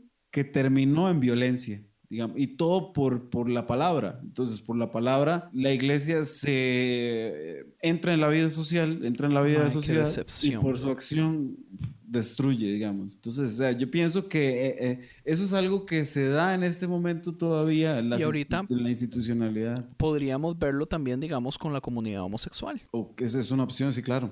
O sea, digamos, eh, O sea, con cualquier como comunidad. simple y sencillamente, mae, no, no, o sea, se- porque en ese momento los derechos humanos no les permite matarlos, pero si hay quien, di- mae, yo vi a un, yo tengo un amigo, mae, ese amigo es cristiano, mae, y a ese mae yo lo quiero, pero estaban hablando en Foro Costa Rica, algo así, mae, de, de que iban a hacer ah, un paro de carreteras, algo así, con respecto a algo de, de ley de homosexuales y yo no sé qué. Y el Mae Ajá, estaba sí, diciendo claro. que deberían ir a tirarle piedras a esa gente. Y, y, y yo así, Mae, yo por dentro como Mae, o sea, pucha, no le da vergüenza, Mae, usted, usted es cristiano, Mae. O sea, ¿cómo, en, en- en cómo estamos reflejando el amor de Dios o de Jesús? O, o, o- o- o sea, si no existiera Dios, Mae, lo más básico de la moralidad humana, Mae. O sea, con qué facilidad los humanos ignoramos esas varas, Mae, cuando se supone que debería estar adentro de uno. Es El que sí pinche- está. el lo que coraje, es que, no sé, yo pienso que sí está. Lo que pasa es que la religión no es per se la moralidad. Yo no sé, mae, a mí, me frustra realmente porque yo siento, mae, que por ejemplo, volviendo un poquito al infierno, el infierno se puede traer, mae, para imponer miedo a las personas a que hagan cosas, pero después se ignora para hacer otras. O sea, la misma iglesia ignora algo que debería ser obvio como, pucha, si no amamos a los demás. Ahorita el problema aquí, mae, con los inmigrantes que vienen en la caravana, mae, que la comunidad evangélica en Estados Unidos, mae, está molestísima porque no quieren que nadie entre, mae. Y uno Ajá. así, mae, como sea, si tanto crees en un infierno eterno, mae, ¿cómo usted no ve la relevancia de ese pensamiento o ese acto con su hijo de pucha infierno eterno, mae? O sea, Sí, ¿con qué digamos, huevos y- escoge qué sí y qué no calza con esa idea? Pura conveniencia, pues. Es, sí, mae, o sea, es pura cosa, mae, pero eso es un descaro, huevón. Pero es como los tatuajes también. Efio, man, los tatuajes en el cielo todos están tatuados. Mae, dígame una vara, Néstor, ¿usted cómo cree que es el final? Usted muere y qué, mae, usted solo desapareció. Pues de, todos somos dueños de una conciencia. Mi conciencia, por algún fenómeno que En no iTunes, puedo en Spotify, varas. Sí, mi conciencia por un, por un fenómeno que no puedo explicar, en algún momento la voy a devolver y pues me voy a ir de este mundo y voy a continuar. No, pues, o sea, ¿cómo decir? eh, ¿Cómo se sentía usted en 1973 o en 1955? Me imagino que no sentía nada porque no, no, No existía. existía. Entonces, es, es igual. O sea, cuando yo retorne mi conciencia a la fuente energética que me la dio, como que se la metió este cuerpo, con nada más continuar el viaje. Hay mucha gente que le teme al, al a, a- este tema porque no acepta lo insignificante que es realmente su cantidad de energía frente a entes como el sol. Como, o como el tiempo. Yo el soy uno de esos, mae. Yo soy uno, vea, yo siento que una de las, una, uno de los motivos de mi vida, mae, es trascender. Si Correcto, no puedo, y, y no sé si eso será universal o si hay personas que tienen esa más fuerte que otras personas, pero digamos, si no puedo vivir por siempre, mae, por lo menos yo quiero dejar algo, mae, que deje un legado. Por eso, mae, es que, por ejemplo, a mí la música me apasiona, mae. Pero yo siento que la música es un legado, mae. Usted muere y su música continúa. Por eso es que, mae, le invierto tiempo a, a estas varas, digamos, como, como el podcast. Porque yo creo, mae, que ser de impacto para alguien, mae, hablando los temas que, por ejemplo, la iglesia ha ignorado por años, mae, puede hacer, en algo, hacer algo en una persona, mae, que puede ser de impacto para toda su vida. Entonces ya eso es un, Claro. un modo de relevancia. En mis hijos, mae, o sea, yo creo que yo les enseño las cosas no solo porque los amo, sino porque quiero, mae, que cuando yo no esté, mae, me recuerden bien. O sea, e- esa idea de trascender, mae, o sea, yo sé que es universal, yo no sé qué tan fuerte será en, en todos, pero yo sí sufro, mae. con- Tal vez por eso es que yo, mae, le invierto tanto tiempo a esta idea del infierno y, y- y me enoja tanto. Porque, porque a mí me enoja, mae, la ironía de pensar que usted mismo lo dijo, que un Dios de amor, simple y sencillamente, Mae, porque yo no creí en Él o no creí en Jesucristo, ya me merezco un infierno eterno. A mí me molesta el hecho, Mae, de que no existe un pecado que usted pueda hacer en este mundo que se merezca un castigo eterno. Porque si vivimos en este mundo, en este universo, Mae, o sea, todos somos finitos. ¿Qué, qué puede hacer usted que sea infinito? No existe nada, Mae. No hay una acción que sea infinita. Pero, Mae, su pecado sí tiene consecuencias infinitas, mae, es, es ilógico. Igual, igual, ¿cuánto es el infinito? O sea, realmente nosotros a esta altura del conocimiento humano todavía estamos apenas descifrando qué significa el infinito. Entonces, O digamos... sea, solo una- sabemos una- que es para siempre, pero no podemos ponerlo en números, no podemos ponerlo en dígitos. Sí. No hay computadoras que tengan la capacidad de verlo por Y completo. ok, supongamos que está fuera de la, de, de la mente humana conocer esas magnitudes, que puede ser algo completamente posible, pero este, supongamos también, digamos, que Dios existe, ¿verdad? Y que, y que tiene una influencia sobre la vida, la vida cotidiana, ¿verdad? Y todo. O sea, ¿cuál es el objetivo de que nosotros como seres humanos tengamos que vivir adorando a un Dios? Mae, qué- o sea, qué es el buena pregunta. objetivo tener un líder o, o- o- o- sea, porque el objetivo de tener un líder dentro de la sociedad es el control social. El objetivo de tener un líder dentro de la espiritualidad hasta cierto punto también es el control social. Pero entonces, Yo- ¿qué, qué tal es, qué- cuál es la validez entonces para el futuro de esos modelos? O le doy un paso, un paso más atrás, Mae. ¿Cómo es que está en mi poder como humano limitado tener que llevarle la salvación a todo el mundo? Cuando Dios que es todopoderoso no lo hace y lo pone en mí, que en primer lugar, Mae, tenemos 2018 años de estar fallando en llevar el mensaje correcto. Bueno, Jesús murió en el 33. ¿Te me entiende? Mae, Sí, claro. estamos, o sea, se nos da una misión porque la misión es vaya y dígale a todo el mundo que yo soy el único camino, la verdad y la vida.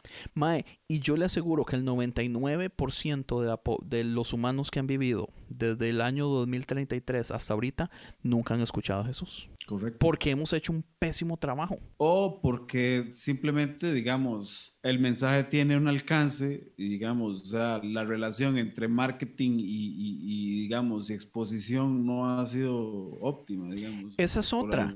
y- estrategia. Que yo, yo siempre digo este ejemplo, eh, como el, el juego de 100 mexicanos dijeron, o Family Feud, que se dice en inglés, bueno, eh, así se llamaba en inglés. Eh, a, a 100 cristianos dijeron, mae, ponga 100 cristianos y hágale las preguntas básicas de la fe y va a tener 100 respuestas porque nunca nadie entiende todo, eh, lo entiende con la claridad o es un alboroto, mae, donde todas las ideas son diferentes, mae, porque todos opinan diferente, mae. Y, y en eso es porque lo que tú estabas diciendo, que por qué necesitamos un liderazgo o alguien que sea la persona indicada, porque todos somos diferentes. Hay unos que son menos eh, capaces de expresar su manera de pensar y hay otros que lo hacen demasiado bien, como Andy. Claro. Y luego hay unos como Frank que son muy buenos en ciertas áreas. Luego hay otros que son poquito como yo, donde yo me, me hallo en medio y puedo, Ay, qué humilde. puedo, puedo ver las cosas de los dos diferentes lados sin ser tan extremo. Entonces siempre se requiere alguien que, que esté un poquito más adelante, que pueda dirigir y ojalá que nos toque un buen líder. Mae, Néstor, ¿hay, puede, cree usted que pueda existir un método de iglesia que sí le llame a usted la atención y que usted diga que valga la pena? Es que Andrés, lo que pasa es que yo no le temo la muerte, digamos, a, a- a lo que, a lo Qué que dichoso, la- todos los, los ideales de la iglesia. O sea, ¿cómo decir? Yo no voy a hacer cosas que pongan en peligro mi vida. ¿me El, el pel- Pero- el producto que la iglesia vende a usted no le llama la atención porque usted no lo ocupa. Exactamente, porque yo realmente, ¿cómo decir? Eh, no, como, como te decía, yo no voy a hacer ninguna cosa que ponga en riesgo mi vida, pero igual, yo sé que yo soy parte de una naturaleza y que la naturaleza es, este, tiene, tiene fecha de caducidad. O sea, todos nos vamos a morir y, y eso es un trance que todos vamos a pasar. ¿Entendés? Entonces, cuando usted acepta ese hecho, realmente pues, usted vive una vida sabiendo que tiene que aprovechar su tiempo. Entonces, ¿cómo decir? Eso es muy incompatible con las, con las premisas de la iglesia porque...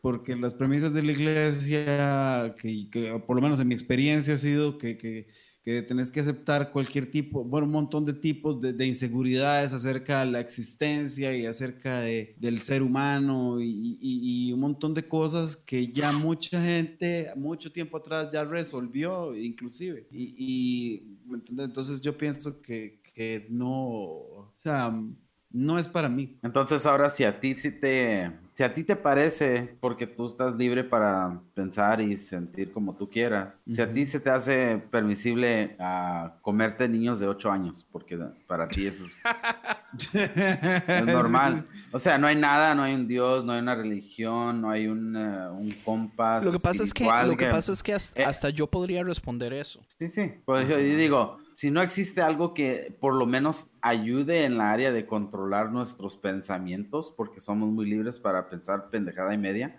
O sea, ¿qué, qué es? Sí, la moral, digamos. La Sí, la moral, pues, o sea, ¿de dónde- ¿De dónde viene la moral? Porque por mucha gente la moral correcta y para ellos es bien, es hacer estupideces bien locas, que para otros es sí. muy mal, para ellos es muy normal.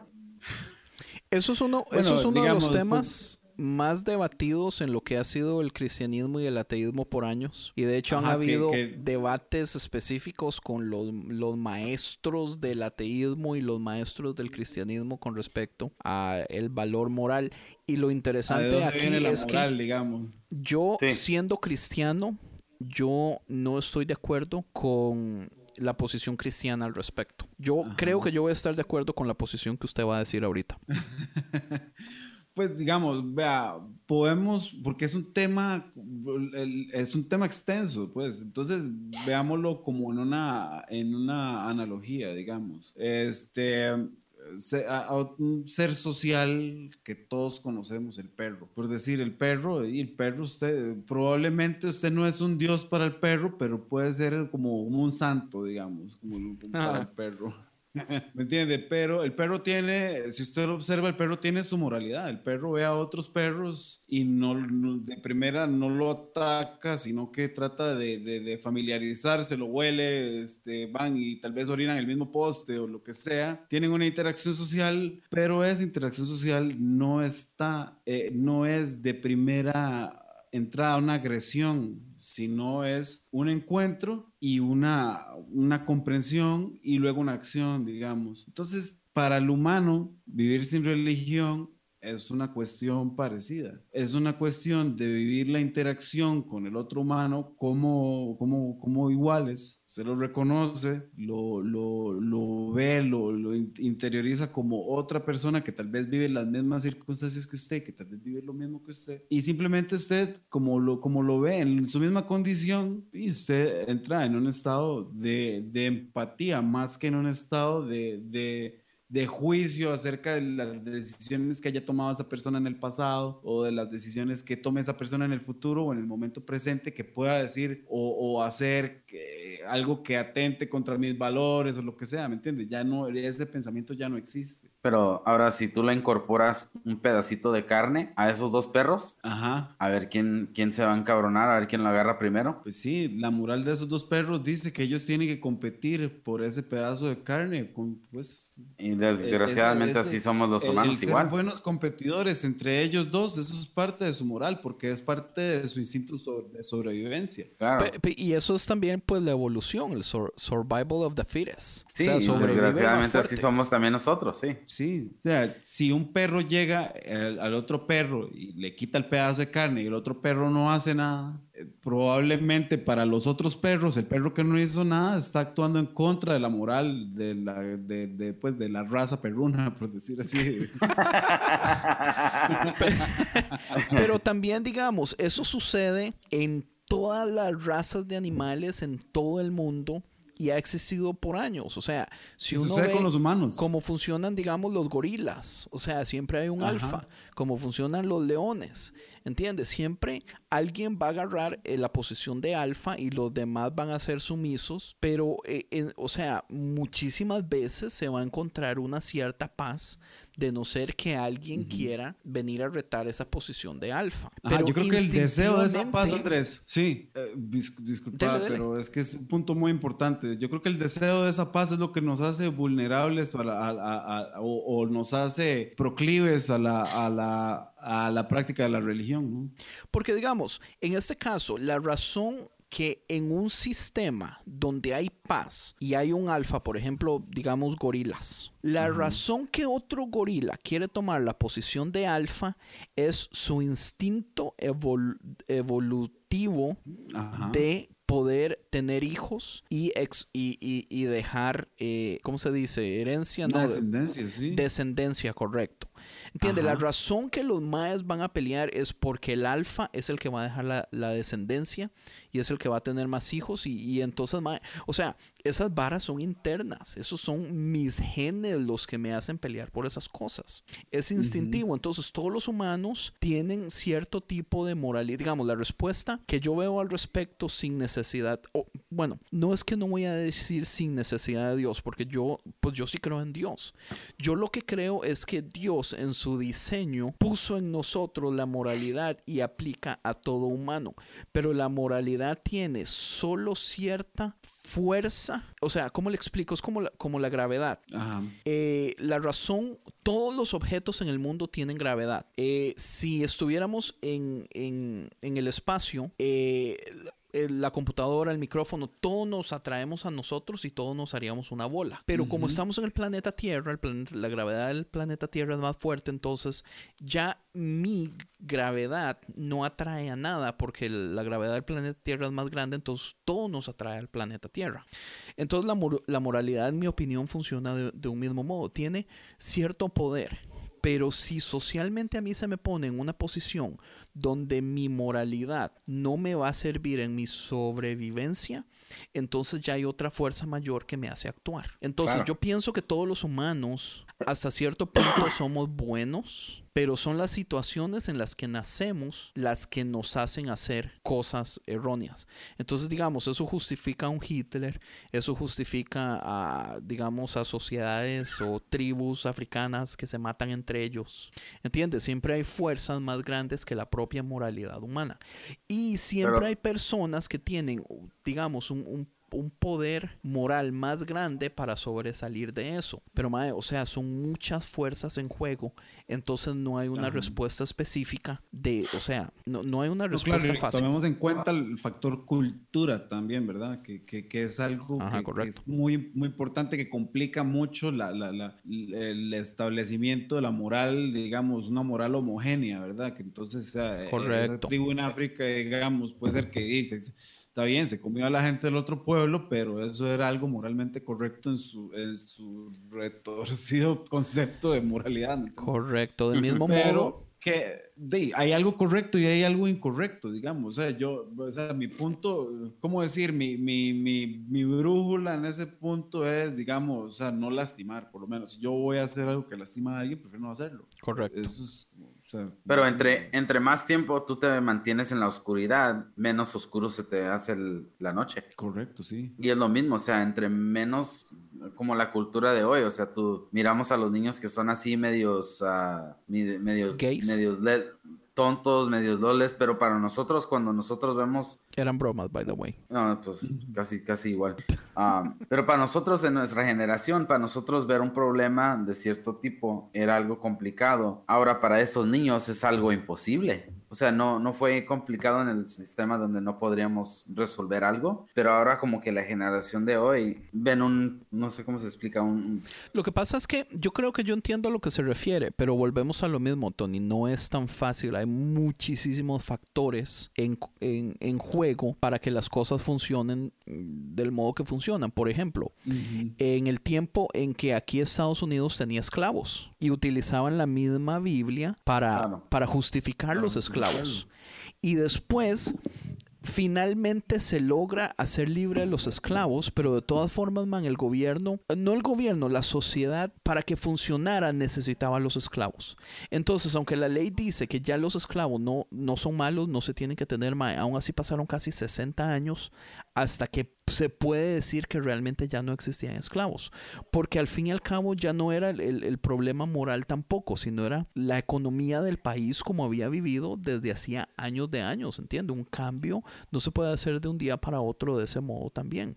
No es justificar que ellos tenían razón de tener esclavos, pero también, o sea, es, es complejo. Hay muchísimos factores en juego, man. Para mí hay muchos problemas acerca de la institucionalización de la moral, digamos. P- p- El primero es que se, se, se forman bandos, digamos. por- Porque entonces están, eh, está la moral y están los que administran la moral, digamos. Entonces, lo- por ejemplo, entonces Ajá. había alguien que decía, "Eh, está el versículo, dice que entonces está, está bien tener esclavos, ok, sí, está bien, por- porque una persona que administra esa moral tomó esa decisión y la demás Ajá, gente correcto. tenía que aceptarlo, digamos, porque si no van en contra del orden social y eso trae un montón de consecuencias que nadie quiere pasar, ¿me entiendes? Entonces eso es un aspecto negativo que, que, que, o sea, eh, la interacción social de la mayoría de instituciones religiosas, llámese este, eh, budismo, entonces, hinduismo, este, cristianismo y todo, todas estas instituciones tienen una dinámica social, digamos, es lo que comparten todos, pero la necesidad social que cubre cada una de esas instituciones es lo que realmente trae problemas o trae beneficios, digamos, a una sociedad, según mi punto de vista, y, por lo menos la, la iglesia cristiana realmente es de las que trae menos beneficios, digamos. ¿Cree, ¿Cree usted, Mae, que si no hubiera una institución diciendo que es dueño de la moral y la moral se le deja, o sea, se deja libre, que cada humano esté en la capacidad de, de escoger, ¿cree usted que la sociedad se mantendría igual o cree usted que habría, que mejoraría o que empeoraría? Porque, o sea, estamos hablando de que la institucionalización de la moral ha existido desde siempre. Yo no creo que haya ninguna civilización que haya vivido por mucho tiempo con una moralidad libre. Eh, pues depende de lo que entendamos por moralidad libre, ¿verdad? Digamos, porque Pues digamos que no haya una organización como la iglesia diciendo yo soy el que tengo la última palabra con respecto a lo que es moral y a lo que no es moral. Porque los gobiernos pueden hacer eso, digamos. Si una iglesia no viene a, a tomar posesión de qué es moralmente correcto y no, pues un gobierno también lo puede hacer. Yo pienso que, que los gobiernos lo han hecho Y por mucho tiempo. Supongamos que no existe el gobierno y que no existe esta institución, digamos, las, la humanidad para, para conservarse como, para que nos conservemos como seres sociales, digamos. Cada quien tendría que apuntar hacia sí mismo para encontrar un- su moralidad, su Así propia tipo- versión tipo de la Walking moralidad. Dead. Pues en cierto modo sí. Y digamos, y verlo así, mi muerte yo la voy a vivir solo, porque yo me voy a ir solo, no me voy a llevar a nadie, no tengo planes de llevarme a nadie, digamos, conmigo.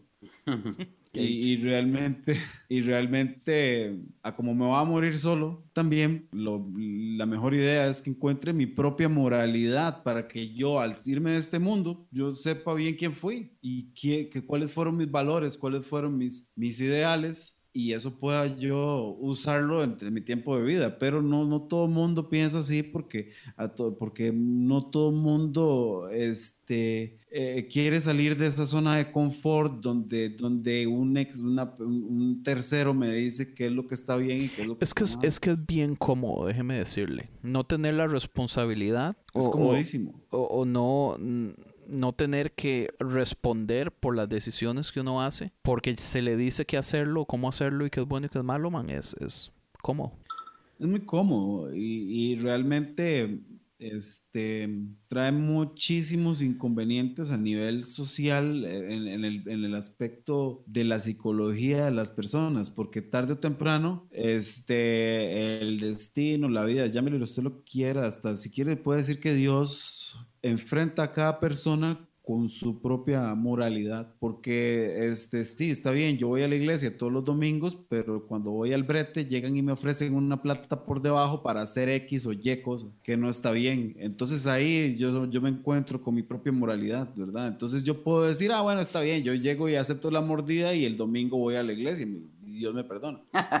O puede tomar el camino largo y decir, ok, de ahí, este, no puedo aceptar este soborno porque, o, o, eh, no puedo aceptar esta comisión irregular, o no puedo aceptar esto porque voy a dañar a alguien. Además, estoy, tra- tra- estoy traicionando a, a mi empresa o, o- o- o me estoy traicionando a mí mismo con esta acción. Entonces la gente decide que eso es muy incómodo. Entonces Sí, eh, eh, ahí es donde entra la religión en- y, y el- y- y la tercerización de la culpa, diría yo, para hablar tal vez en un término, de, de- un toque técnico, ¿verdad? Digamos. Sí, mae, qué rajado. Yo se lo juro que ya, o sea, oyendo todo lo que hemos hablado, me deja pensando que, que yo no sé si yo podría confiar tampoco ni siquiera en mí mismo eh, si yo tuviera, digamos, que responder por todos mis actos, toman- tomando en cuenta lo mismo, mae, que hay tantísimos factores, porque, digamos, una cosa es ser moralmente correcto y no aceptar ese dinero, digamos, cuando usted está bien económicamente y ya pagó la renta y tiene comida en la refri.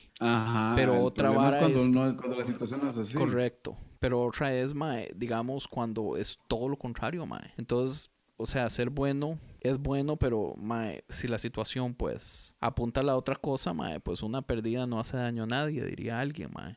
Ajá. Pero, pero qué complejo, mae. Ve, Por eso es que estos temas existenciales, mae, han existido toda la vida. Y si vivimos mil años, que quién sabe si llegamos a mil años más, mae. Ah, mae, yo creo que van a estar ahí todavía. Pues mientras exista un negocio para la, para la tercerización de la culpa, digamos, puede hacer que, que el problema siga realmente, digamos, si, si las instituciones de este tipo se empiezan a, a- a- a- llegar a sus, otra vez a sus raíces de, de- de, pues, de paz, de búsqueda de la, de la cordialidad entre las personas y todo eso, pues podemos evolucionar hacia otra, a- hacia otro, otro escenario, ¿verdad? Yo creo. Sí, sí, sí. A mí, a, mí me da tristeza, mae, porque digamos, en este momento, una de las cosas que yo más... ah, antes lo disfrutaba y yo ya estoy en un punto donde yo ya me di por vencido y es que yo ya no hablo de política en redes sociales con nadie.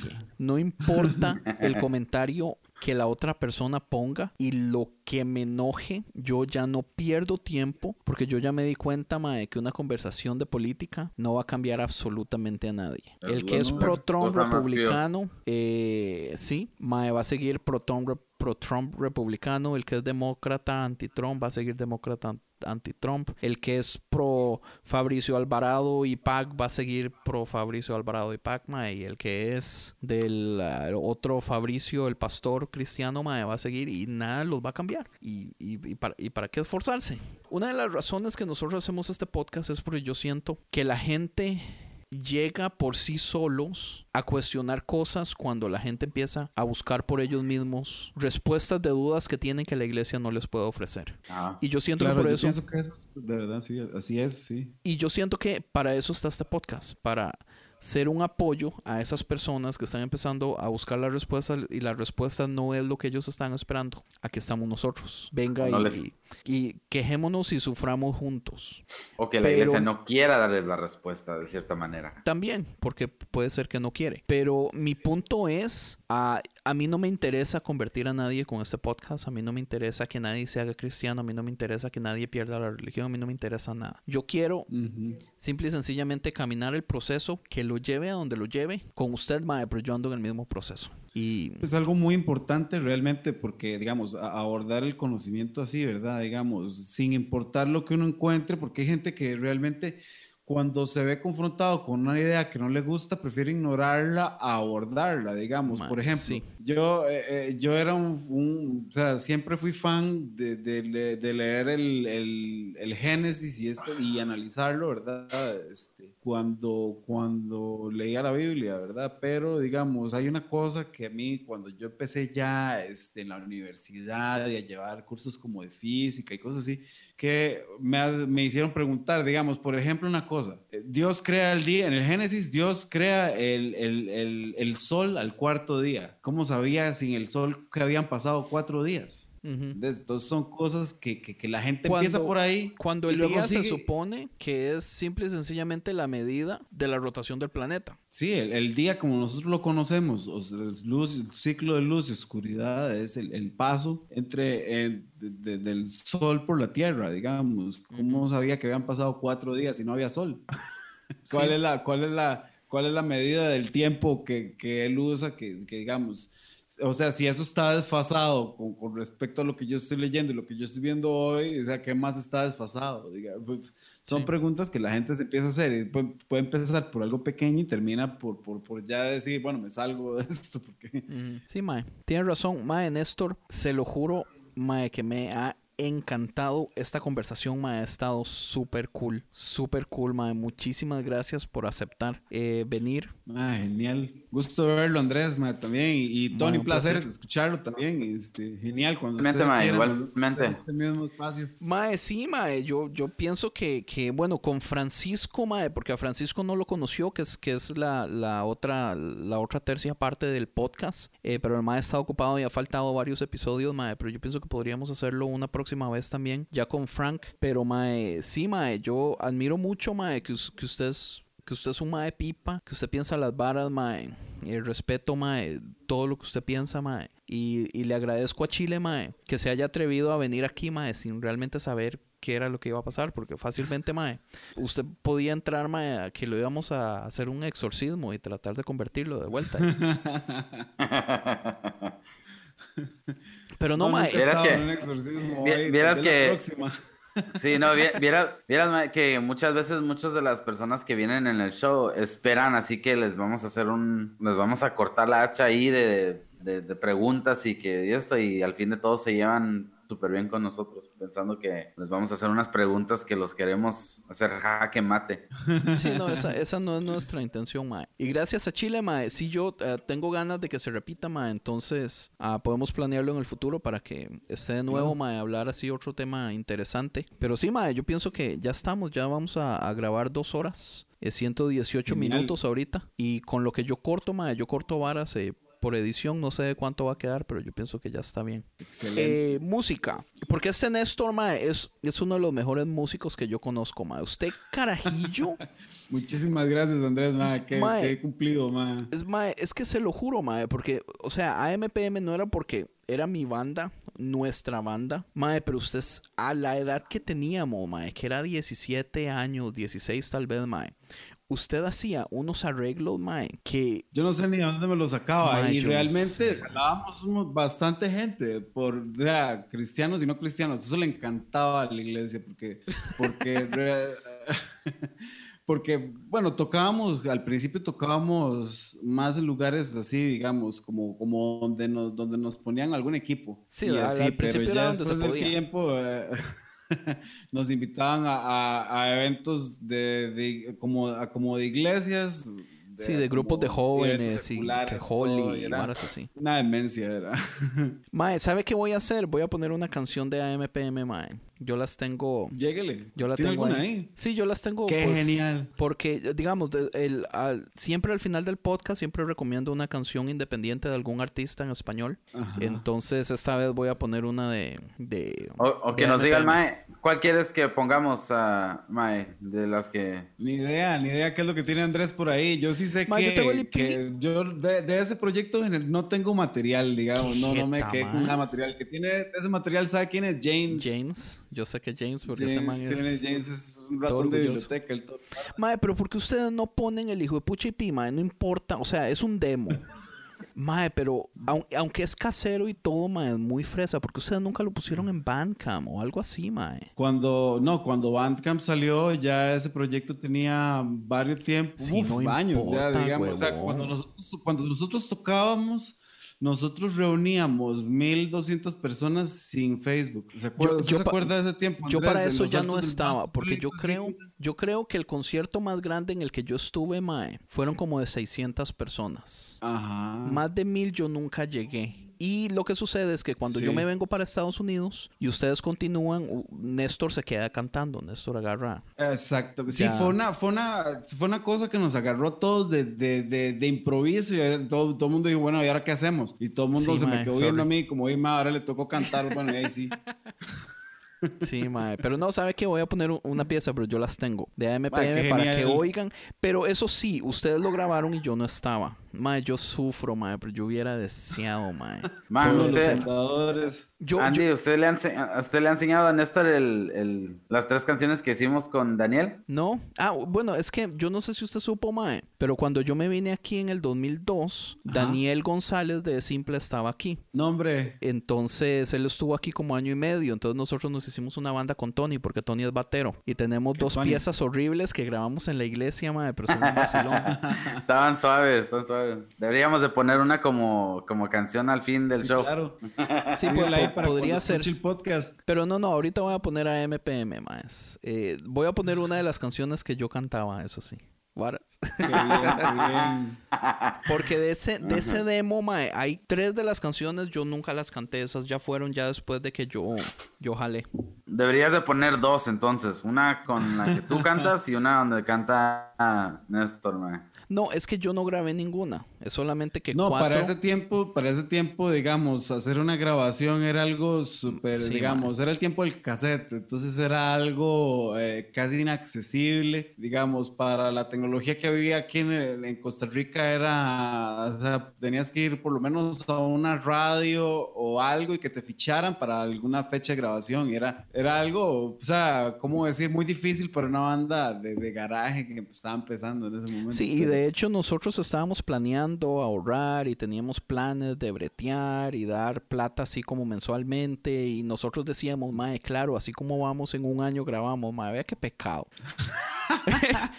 Porque, mae, Era todo un eh, plan de inversión, realmente era lo llegamos a hacer, pero nosotros empezamos a hacer fiestas, Andrés. Es que usted, esa, esa parte, la parte de todo el descalabro, eh, del, del desmadre y toda la vara, usted no, no, no se la tiró. El que se la tiró fue Randy. el que se- mae, Randy me, mae, Randy me llamaba con los chismes.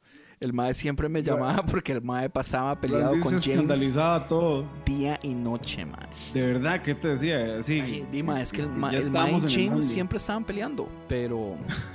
Pero sí, no, no, el mae, el mae me llamaba para rajarme primero, pero ya después me decía, mae, sí, porque es obvio, mae, es que Randy siempre ha sido así, todo cristianote, mae. Sí, había una dicotomía ahí de, culpa que, él- que él vivía, digamos, porque no, no, no, yo creo que, o sea, su, su, su, su subconsciente a él le decía que estaba cometiendo un pecado como una Y es que sabe que la blasfemia, vara, lo vacilón es que, bueno, éramos cinco, pero digamos, yo pasé casi dos años creyendo que la banda era cristiana. Yo pienso que ustedes menos. Yo pienso que usted y James y Jason, mae, me- bueno, Jason jaló por un tiempo, eh, pero yo pienso que ustedes ya sabían que no. Y Randy, James, yo digamos, pienso que James, Randy pasó como cinco años. Digamos, James era el target de, de- de la gente que quería convertir a James y yo, y yo era el compositor. Yo, yo y simplemente estaba casi todo el tiempo, o sea, volando ahí en, en- en- las composiciones o, o pensando, divagando en cualquier otra cu- cuestión de chamacos. o- y, y digamos, sí, o sea, me, me sonaba a veces ir a la iglesia y esa vara, a veces me creía todo eso, pero ya después. Qué después ya Y no. James, James andaba con novia y todo eso. Y bueno, bueno, mae, anyway, yo creo que ya habíamos terminado. Eso, Tony, nos hablamos. Pura vida, mae, Tony. Un gusto. Man, ah, igualmente Néstor, gusto en conocerlo y al rato ahí nos, nos damos otra platicada ahí a ver si y Frank por, por, por fin. Dale. ¿Está Dale bien? pues. Qué buenas noches. mae. Pura vida, mae. Bueno. Dale, brother. バイバイバイバイバイ!